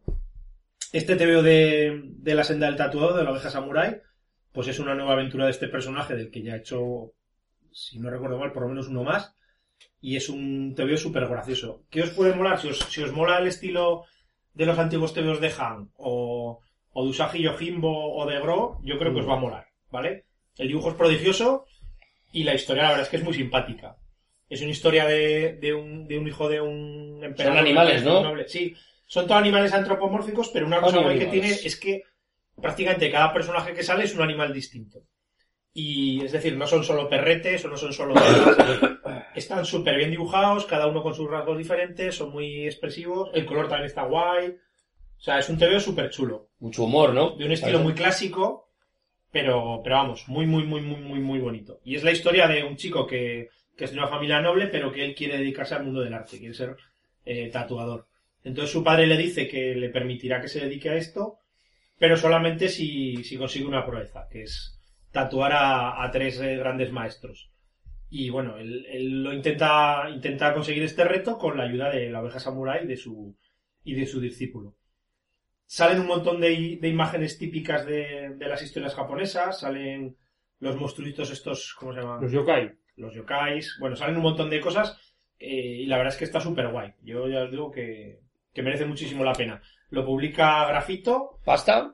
eh, este, este estaba bien de precio, ¿eh? es una edición 19 pavos, pero es una edición pues es un, Hombre, es un buen es álbum. un tomo es- grande. es un álbum grande y... Formato grande a todo color. a todo color, Tapadura, tapadura, tapadura, tiene eh. mogollón de páginas, unos buenos extras, y luego creo que hicieron una especie de campañas de, de preventa que se hacen hoy en día, que antes de publicar el TVO, pues hacen un crowdfunding para ver cuánta gente lo quiere comprar, y, y hicieron como una especie de concurso que la gente proponía sus personajes y luego el, el Carmona pues los, los dibujaba y los incluía en el álbum, así que hay un montón de personajes que han, que han inventado fans o amigos o lectores. Bueno, este lo ha recomendado todo el mundo, así que A tampoco ver, digo nada. Si no lo has leído, pues te lo dejo, Oscar. Vale, ¿cuento yo alguno o tienes más tú, Carlos? No, no, yo ya. Pues mira, yo, yo voy muy yo poco. Yo voy muy rápido. Échale.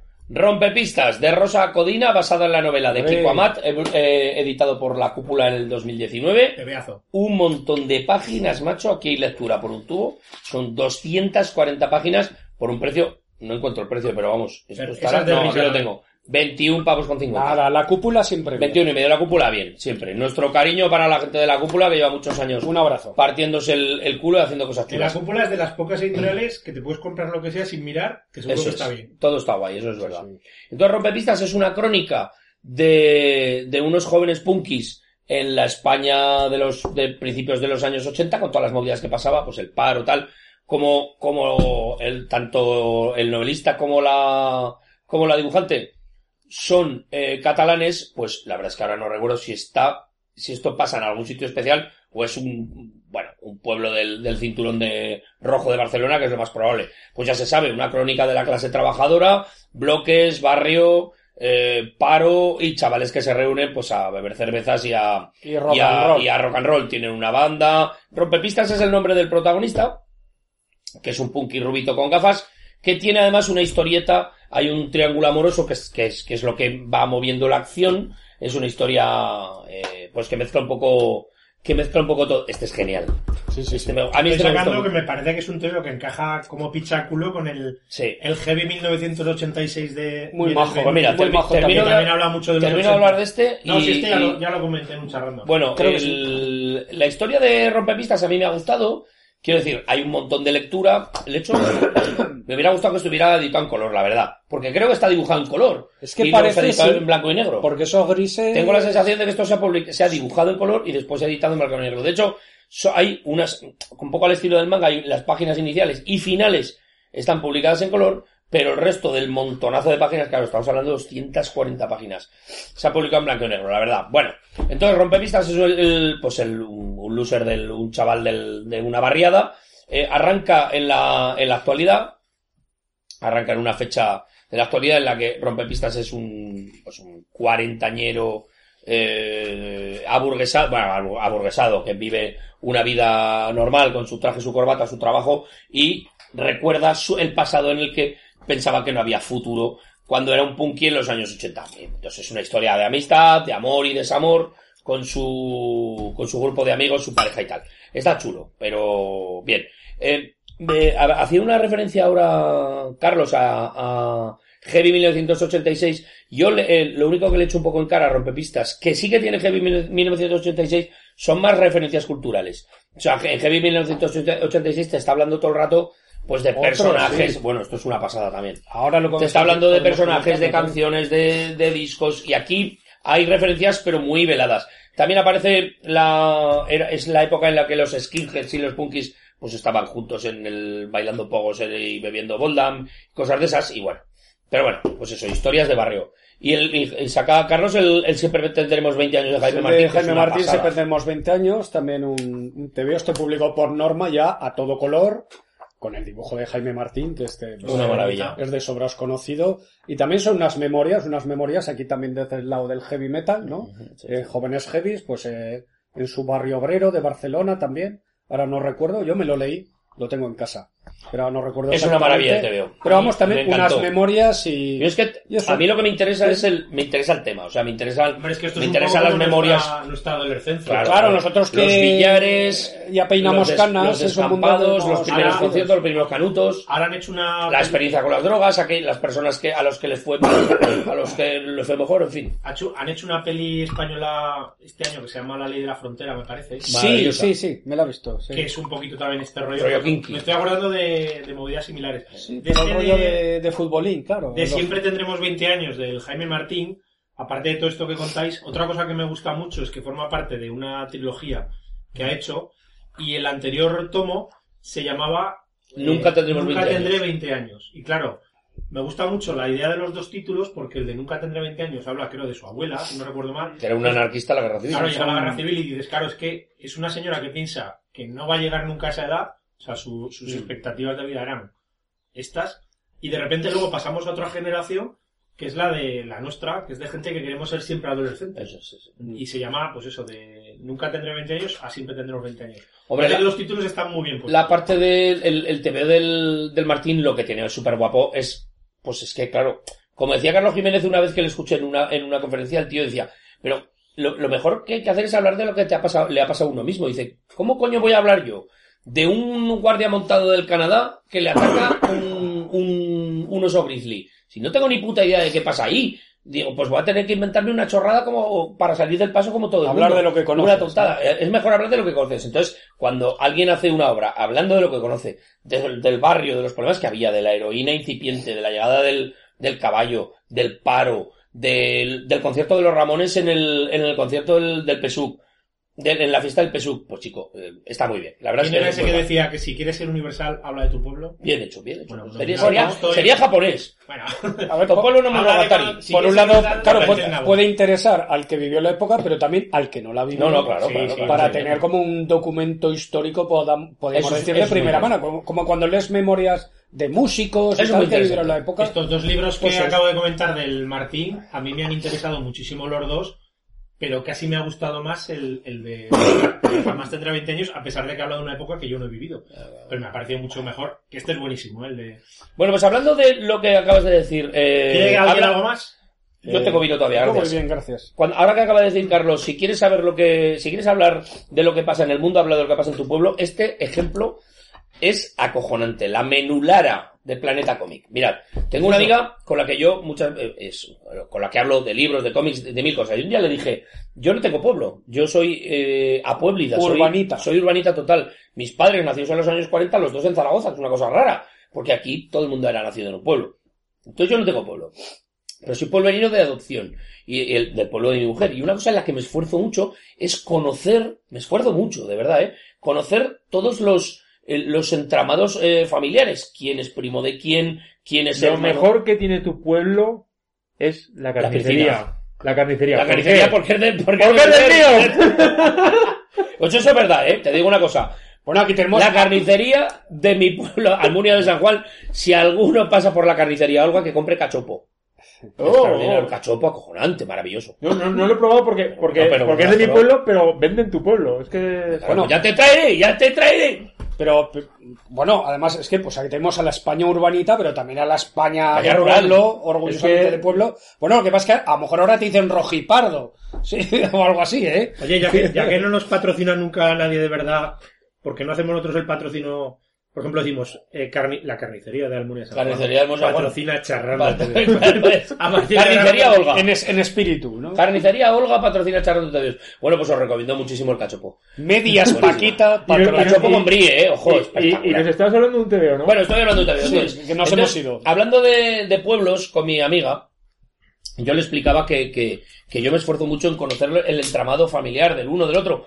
Y, pienso que la obra de toda una vida es que cada uno explique la historia de la familia, de su pueblo, de los bares. Es que solo, so- solo que con que tú o cualquiera de nosotros trate de expli- explicar las historias de su pueblo, es que eso es una enciclopedia. Y entonces mi amigo un día me sorprendió con este TVO que me regaló que habla un poco de eso. La menulara, que en el italiano de siciliano, esta historia sucede eh, en una, en una- en los años 60 en un pueblo de Sicilia. Está basado en una novela, ¿vale? En un pueblo de Sicilia. En un Entonces, pueblo italiano. italiano. Entonces la menulara, que quiere decir, quiere decir algo así como la recogedora de almendras. La menulara es una señora que eh, comienza, en cuanto comienza el cómic, ella fallece, ella muere. Es la guardesa, digamos, la, el ama de llaves de una familia, pero que es una persona con un poder extraordinario sobre todos los miembros de esa familia. Porque lo sabía todo. Porque lo sabía todo, pero no, so- no solo porque lo sabía todo, vas poco a poco desentrañando su poder, porque no lo sabes todo desde el principio, ¿vale? La novela está muy, la- la- el, el TVO está muy bien hecho, entonces vas poco a poco desentrañando las relaciones que tiene con cada uno de los miembros de esa familia. Claro, como estamos hablando de la Europa mediterránea, hablamos de familias extensas. Por lo tanto, en las guardas del TVO tenemos un Ah. árbol genealógico donde aparecen, pues aquí, una cincuentena de personas, donde hay miembros de dos familias, dos familias, y luego personas importantes, que pueden ser desde el delegado del Partido Comunista en la zona, el juez o el eh, mafioso local. El Pepone. Don Pepone, sí, sí. Es un poco ese. Y el Pepone y Don. Camilo. Don Pepone y Don Camilo. El cu y salen todos. Qué maravilla. Pues está el cura, El juez de la cuñada de no sé cuántos, el juez de cosas. Maravillosa figura también. Y entonces, eh, en la primera viñeta, la menulara está agonizando en la cama y a partir de aquí se desarrolla. se- el dibujo es, es un, es muy sencillo, pero es un dibujo práctico. O sea, en fin, un dibujo elemental, con una paleta de colores muy sencilla, pero obviamente. Pero bien. Es decir, lo que. Pero sirve para explicar. No es un dibujo precio- preciosista, ni mucho menos. Recordaría, pues, para que eh, para el que no lo pueda ver, eh, yo qué sé, Los Simpson. Digamos una cosa, no tiene nada que ver, no es, no es tan cómico, ¿eh? Pero bueno, un, un TVO, o un dibujo que sirve para explicar una serie de cosas. Sin, sin grandes eh, rollos, porque lo importante son las relaciones entre los personajes. Muy recomendable. Yo esto lo recomiendo muchísimo. Para la gente que le guste, pues eso, eh, este tipo de historias. Muy, muy, muy recomendable. Os, lo, os gustaría, si alguno lo quiere, que se lo preste. ¿En qué año empieza la historia, Dani? En el. Cuando se muere en el 63. Y, y no empieza diciendo Sicilia. 1963. Sicilia. Y bueno, y tengo uno más, que es una cosa muy rara de David B., este dibujante francés, que es el autor Ah, sí. de la saga, eh, como es la caída, como el auge del La, gran la- terror, la ascensión del gran mal. la ascensión del gran mal, que es una movida autobiográfica sobre el autor y su hermano... eh, La epilepsia, ¿era? ep- ep- epiléptico, enfermo mental, no sé, una enfermedad mental, no recuerdo cuál. Algo le pasaba. Bueno, ven, eh, esto es una... Y también hizo un... Hola, hizo un TVO que a mí me encanta sobre... Eh, hostia, lo que pasa es que, ¿cómo se llama? El bosque armado, el bosque no sé qué. Es un TVO sobre las revoluciones eh, religiosas del siglo XVI.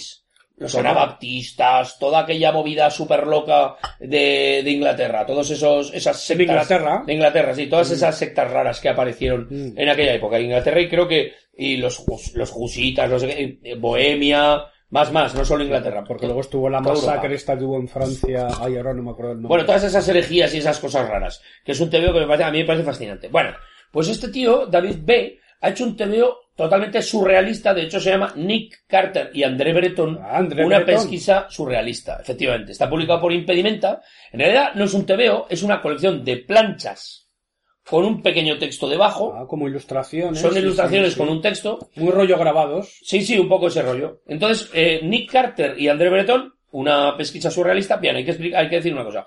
Esto es una especie de thriller surrealista total. En realidad, la historia te lleva y te trae y te vuelve un poco loco, pero no es lo que nosotros esperaríamos eh, de una de un thriller eh, al uso. De hecho, no debería serlo. Si es una aventura surrealista, la narrativa tiene que ser otra.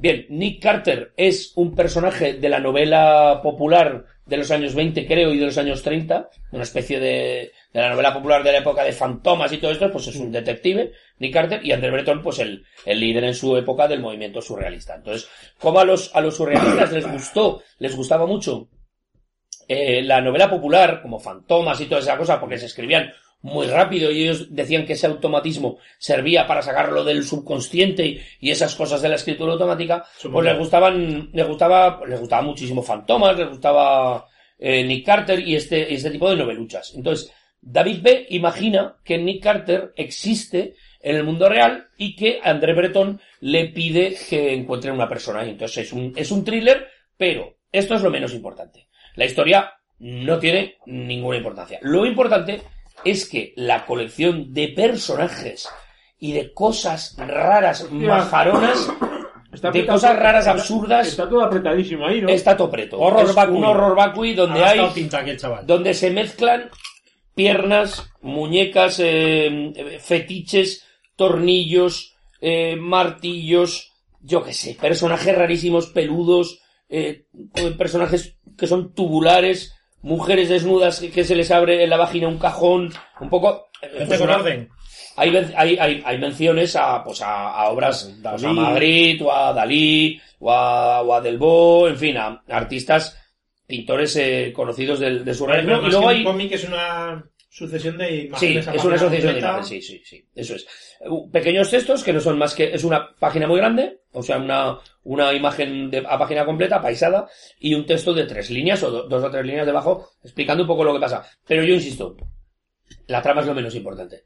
Lo ma- y no debería serlo una obra surrealista, la trama, no debería serlo en absoluto. Lo importante es la sucesión de imágenes y lo que esas imágenes pues generan en nuestro cerebro, ¿no? Que es un poco el rollo que los surrealistas planteaban. Así que yo lo recomiendo mucho, está muy bien parido, 20 pavos. Bueno, esto, desde luego, no te tiras mm, seis horas de lectura. No. Pero se, es, es uno de esos, una de esas obras para disfrutar una y otra vez. Cogerlo de vez en cuando y decir, joder, no había visto este detalle. Sale Frida Kahlo, sale Paul Eluard, sale mucha gente. Y todo ese mundo loco de los surrealistas. Ole. Molt bé. Miguel, Bueno, yo puedo hablar algo de memoria porque no he traído nada, pero bueno, yo no sé si os pasa a vosotros que A con esto de la edad lees más lento. Mucho más. mucho más. Más lento. Very old people, amigos. Sí, me, me- me dicen por aquí que sí, que, que te notas tú, que, que dices, joder, pues esto yo me lo acababa antes, este libro, este TV y tal, y como, yo no sé si es la edad o este mundo digital multitarea en el que vivimos, que nos cuesta A focalizar. mí me cuesta más a veces eh, centrar la atención, eso sí. Sí, porque a veces me cuesta- me estamos, cuesta más porque estás ahí. Por ejemplo, tú que echas rato en el ordenador como Sí, yo y sí, tal, sí. a veces tienes otro- otra pantallica abierta que escuchas, Mm. que ves con el rabillo del ojo, que no sé qué, y entonces parece que nos cuesta más focalizar y, y esto. Pero bueno, entre pitos y flautas, yo por un lado, como tengo ahí la faena con los retronautas, pues eso ya me da la tarea de lectura para todos los meses que tengo que cumplir, que a veces nos toca hablar de cómics, pero generalmente es literatura, pero bueno, salga con gusto, no pica. Y luego, bueno, la disponibilidad de, de comprar TVOs o no.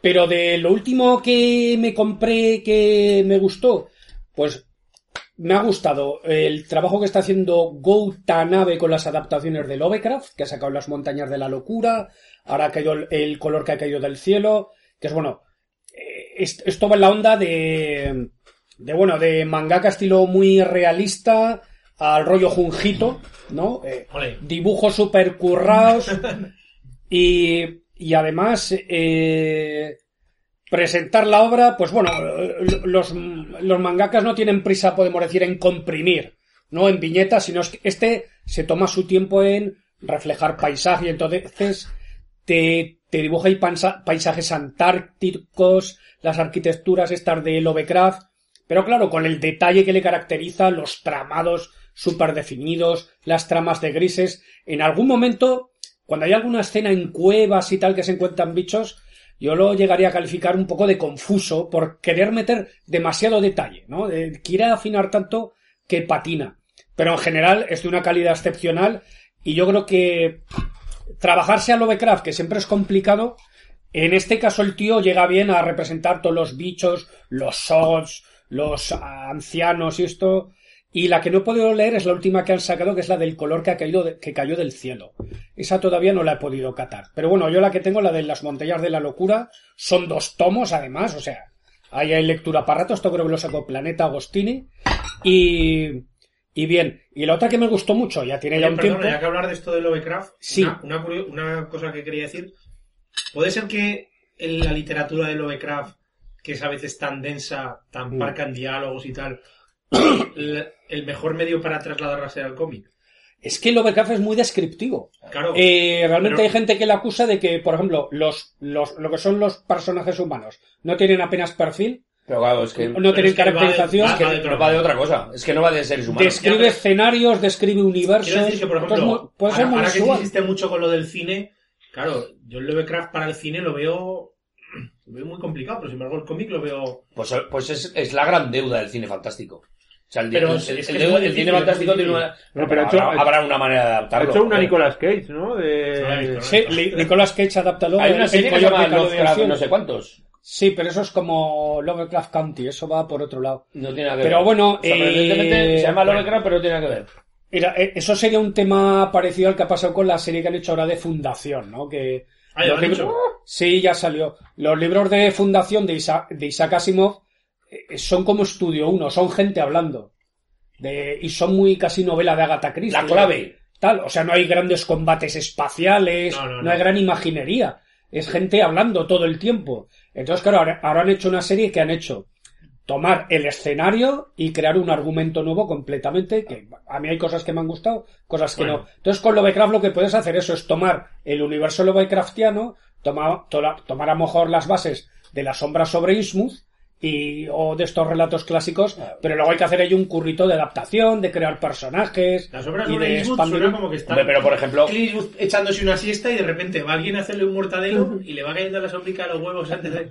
Y, y Clint Eastwood diría, no cuidado vale. con lo que haces moreno, ¿no? No vale, por ejemplo, la llamada de Tulu yo creo que sería perfectamente adaptable. hay, hay cosas que tienen, hay cosas que tienen más adaptación y cosas que no.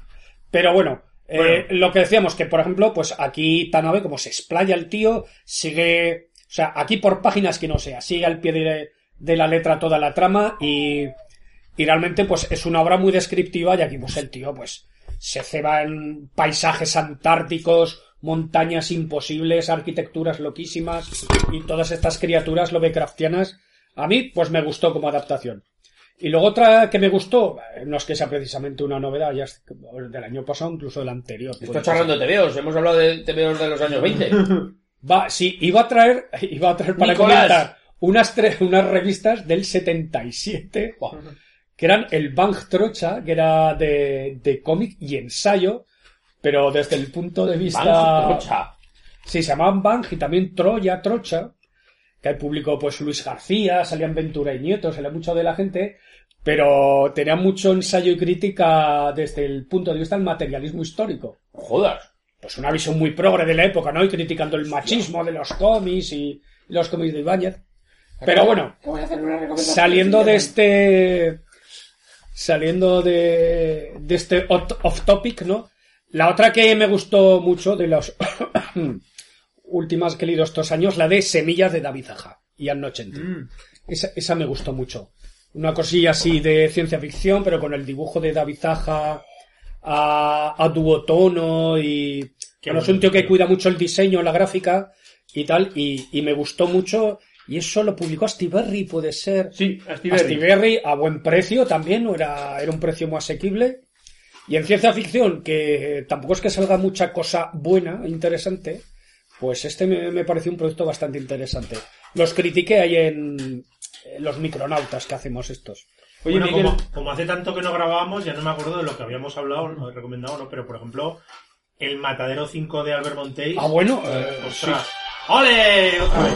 el podcast Verité, amigos. ¿Pero eso qué es? ¿La música de Teo? ¿Qué mierda es esa que yo Pues creo que no, no lo llegamos a comentar. No. Eh, Seguramente saldría después, porque claro, si llevamos tres años Lo sin que ha salido ya en la... Vamos, sí. me volvió loco. Yo la verdad es que soy muy fan del Cruz Vonnegut. Eh, y de hecho, bueno, Matadero 5 es una maravilla y, y la adaptación del Montéis es súper chula.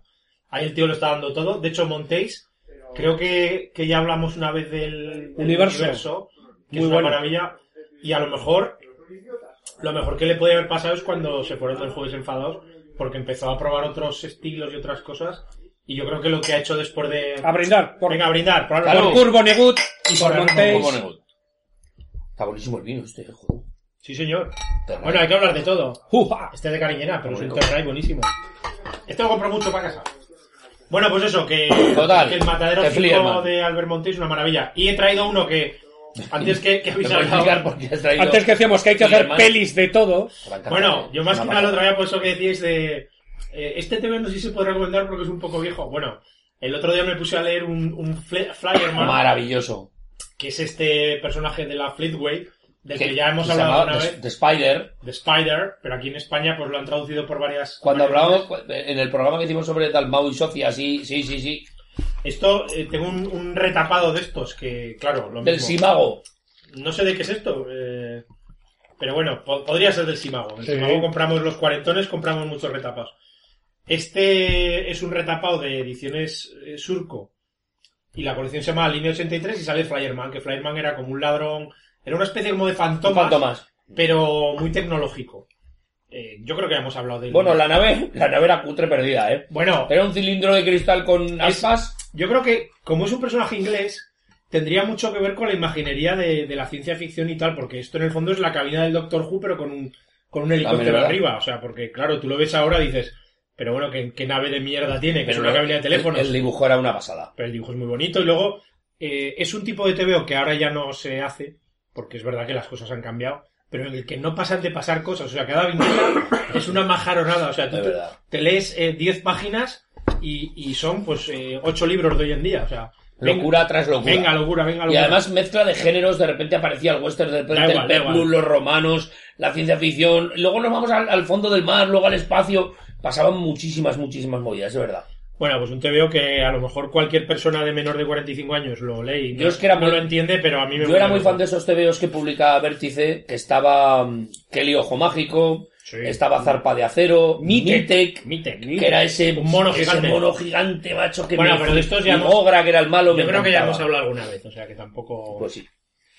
bueno, ¿Algo más, chicos? ¿nos contamos algo más? Oscar tiene aquí un... Bueno, Oscar, a ver, Hablaré de, de ciencia ficción y este te veo que me dejaron el, el otro día y que lo tengo que devolver, pero es muy bueno, lo digo. Preferencias del sistema de Hugo Bienvenu, que fue Gran Premio de la Crítica en Francia en 2020. ah, Muy bien. Decía Miguel que, que, que sea, de, sea de ciencia ficción ahora, pues es un futuro cercano en el que mm, la gente ya eh, pasa ya de, de quedarse embarazada la- las señoras y lo tienen lo tienen los robots. Ectogénesis. Eso es. ajá. Y eh, se centra en un trabajador de un centro de datos en el que eh, se dedican a elegir eh, qué borran de, las de la memoria que hay en Internet porque ya no hay sitio para los vídeos de los Instagramers Pero, pero, Ya, pero- y, de bueno. los, y de los YouTubers. O sea, Entonces, han llenado ya de mierda Bueno, pues la si, nube, ¿no? si está ese señor oyendo Entonces, esto, ¿ves? esto lo puede borrar. ¿Ves? Entonces están aquí eh, físicamente buscando eh, los cuadraditos en una especie de gran nave en la que guardan información y dice, bueno, pues vamos a borrar eh, 2001 una odisea del espacio. Y dice, y dice el, el trabajador, dice, hombre, dice, pero es una obra maestra. Dice, ya, ya, pero es que no se la ha descargado nadie, nadie, nadie la ha consultado en la biblioteca en los últimos 20 años. O sea, que no le interesa a nadie. Venga, bórrala. Y luego dice, y el programa que hizo Lord de Charrando de TV sobre el Snyder Cut es que tiene 3.000 descargas. Y noventa y pico comentarios. Pues borra lo de, lo de Stanley Kubrick. Borra lo de Bueno, pues, pues el, claro, el, el, el protagonista juega en un, en un terreno de resbaladizo porque se está dedicando a grabarse en memorias USB, que como me dijo David López, que es eso viejo, yo ya no utilizo de eso, Vale. pues bueno, eh, se graba en memorias USB Viejo lo USB. la- las cosas que quieren los líderes de, de este sistema borrar, porque ya ocupan espacio y sobran, para conservarlas, porque él cree que tienen valor. Y eso es un delito. Entonces, a partir de ahí, hay como una, una trama en la, en la que él va a ser perseguido, y no os cuento nada más, pero vamos, a mí me ha parecido un TVO el maravilloso. dibujo que me... Y este autor tiene, quiero citarlo porque igual a Miguel le llama la atención esto. Tiene un, un TVO que, que no recuerdo cómo se llama, que es de un tío que viaja en una nave espacial con forma de nabo y, se, y se dedica a inseminar alienígenas y está todo eh, sacado de películas porno. Joder. Son todo eh, pantallazos redibujados de películas porno. Anda. Como el, como el porno tapado. Bueno, Bueno, probablemente mi libro favorito. Hombre, Hostia, porno tapados. Por- desde aquí, por favor, los responsables del porno tapados, queremos el número dos, coño. Te decir, claro, que por un lado el dibujo me recordaba así un estilo un poco durete, como la Chantal Montelier, pero... Pero sí, puede ser también esto ahí un poco también como de... De redibujar a la peña por encima. Tiene pinta Bueno, de estar hecho sobre foto, ¿no? Sí, parece verdad, de, de esto que está como redibujado. Bueno, pero es que la base de- fotográfica... De, de modelos. A ver, Oye. esto, lo de copiar se ha hecho siempre. ¿eh? Bueno. Pero eh, a mí lo de redibujar sobre fotos, que Bueno, antes, antes pero es de, otro rollo. de internet y tal, es verdad que había gente como que lo veía mal. Ahora que es tan fácil hacerlo, yo lo veo todavía peor porque me da una pereza, porque digo, claro, es que tienes que hacer fotos a mogollón de gente haciendo todo esto. Que eso es lo que da una pereza Bueno, de la hostia. tiene unas escenas de lucha entre robots Sí, que a mí claramente yo creo que las han sacado de, De cromos, de cromos o de o de algo de lucha libre. O sea, porque están haciendo posturas de lucha libre y tal, que, robots. que claro, llama, llama muchísimo la atención. Muy, muy recomendable. Preferencias del sistema de Hugo Bienvenú, editado Bueno. por Ponemon. Y, Bueno. y, Hala, pues. y yo ya estaría. Yo creo que sí. Pues, Bueno, oye, para ser un comeback ya va, está bien, ¿no? Para terminar, una, una última cosa. Venga. Si hemos grabado noventa y tantos programas... Eh, ¿En serio?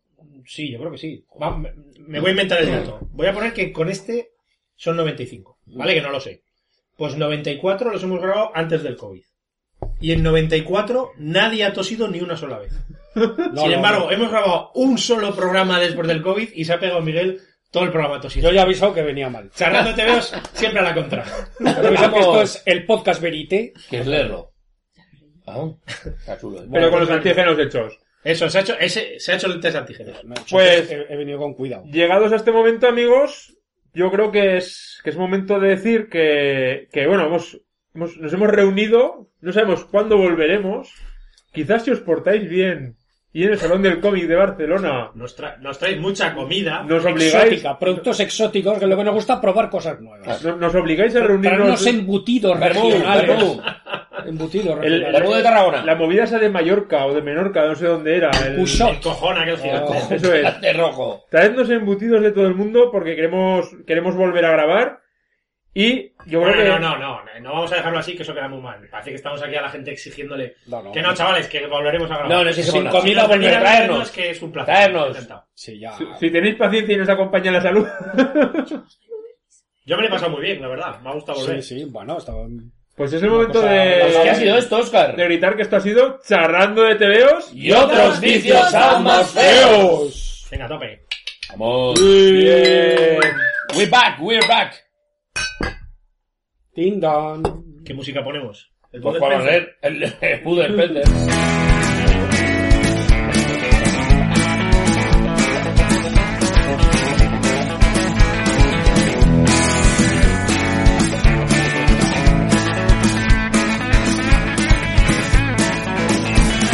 Carlo Pedersoli destacó en su juventud como un portentoso y plusmarquista nadador. Quiso dedicarse al cine y pensó que Bud Spencer sonaría más actor. Por todo el oeste repartió capones junto a un forastero al que llamaban Trinidad y luego convertido en Rizzo Zapatones impuso la justicia en la ciudad. Algo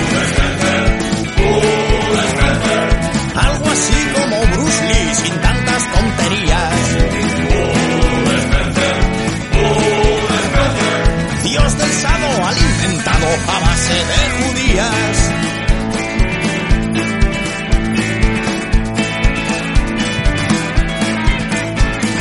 Mood no precisaba de ningún arte marcial.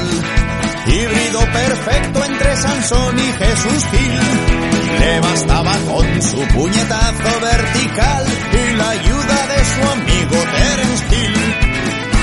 Ni Steven Seagal, ni Stallone, ni Jean-Claude Van Damme, ni Arnold Schwarzenegger le podrían en un duelo. Ni se despeinaría con Jet Li o Jackie Chan, hasta Chuck Norris le iba a dar pa'l pelo.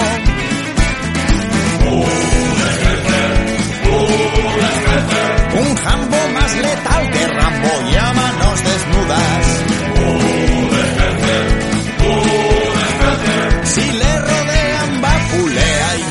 Ni siquiera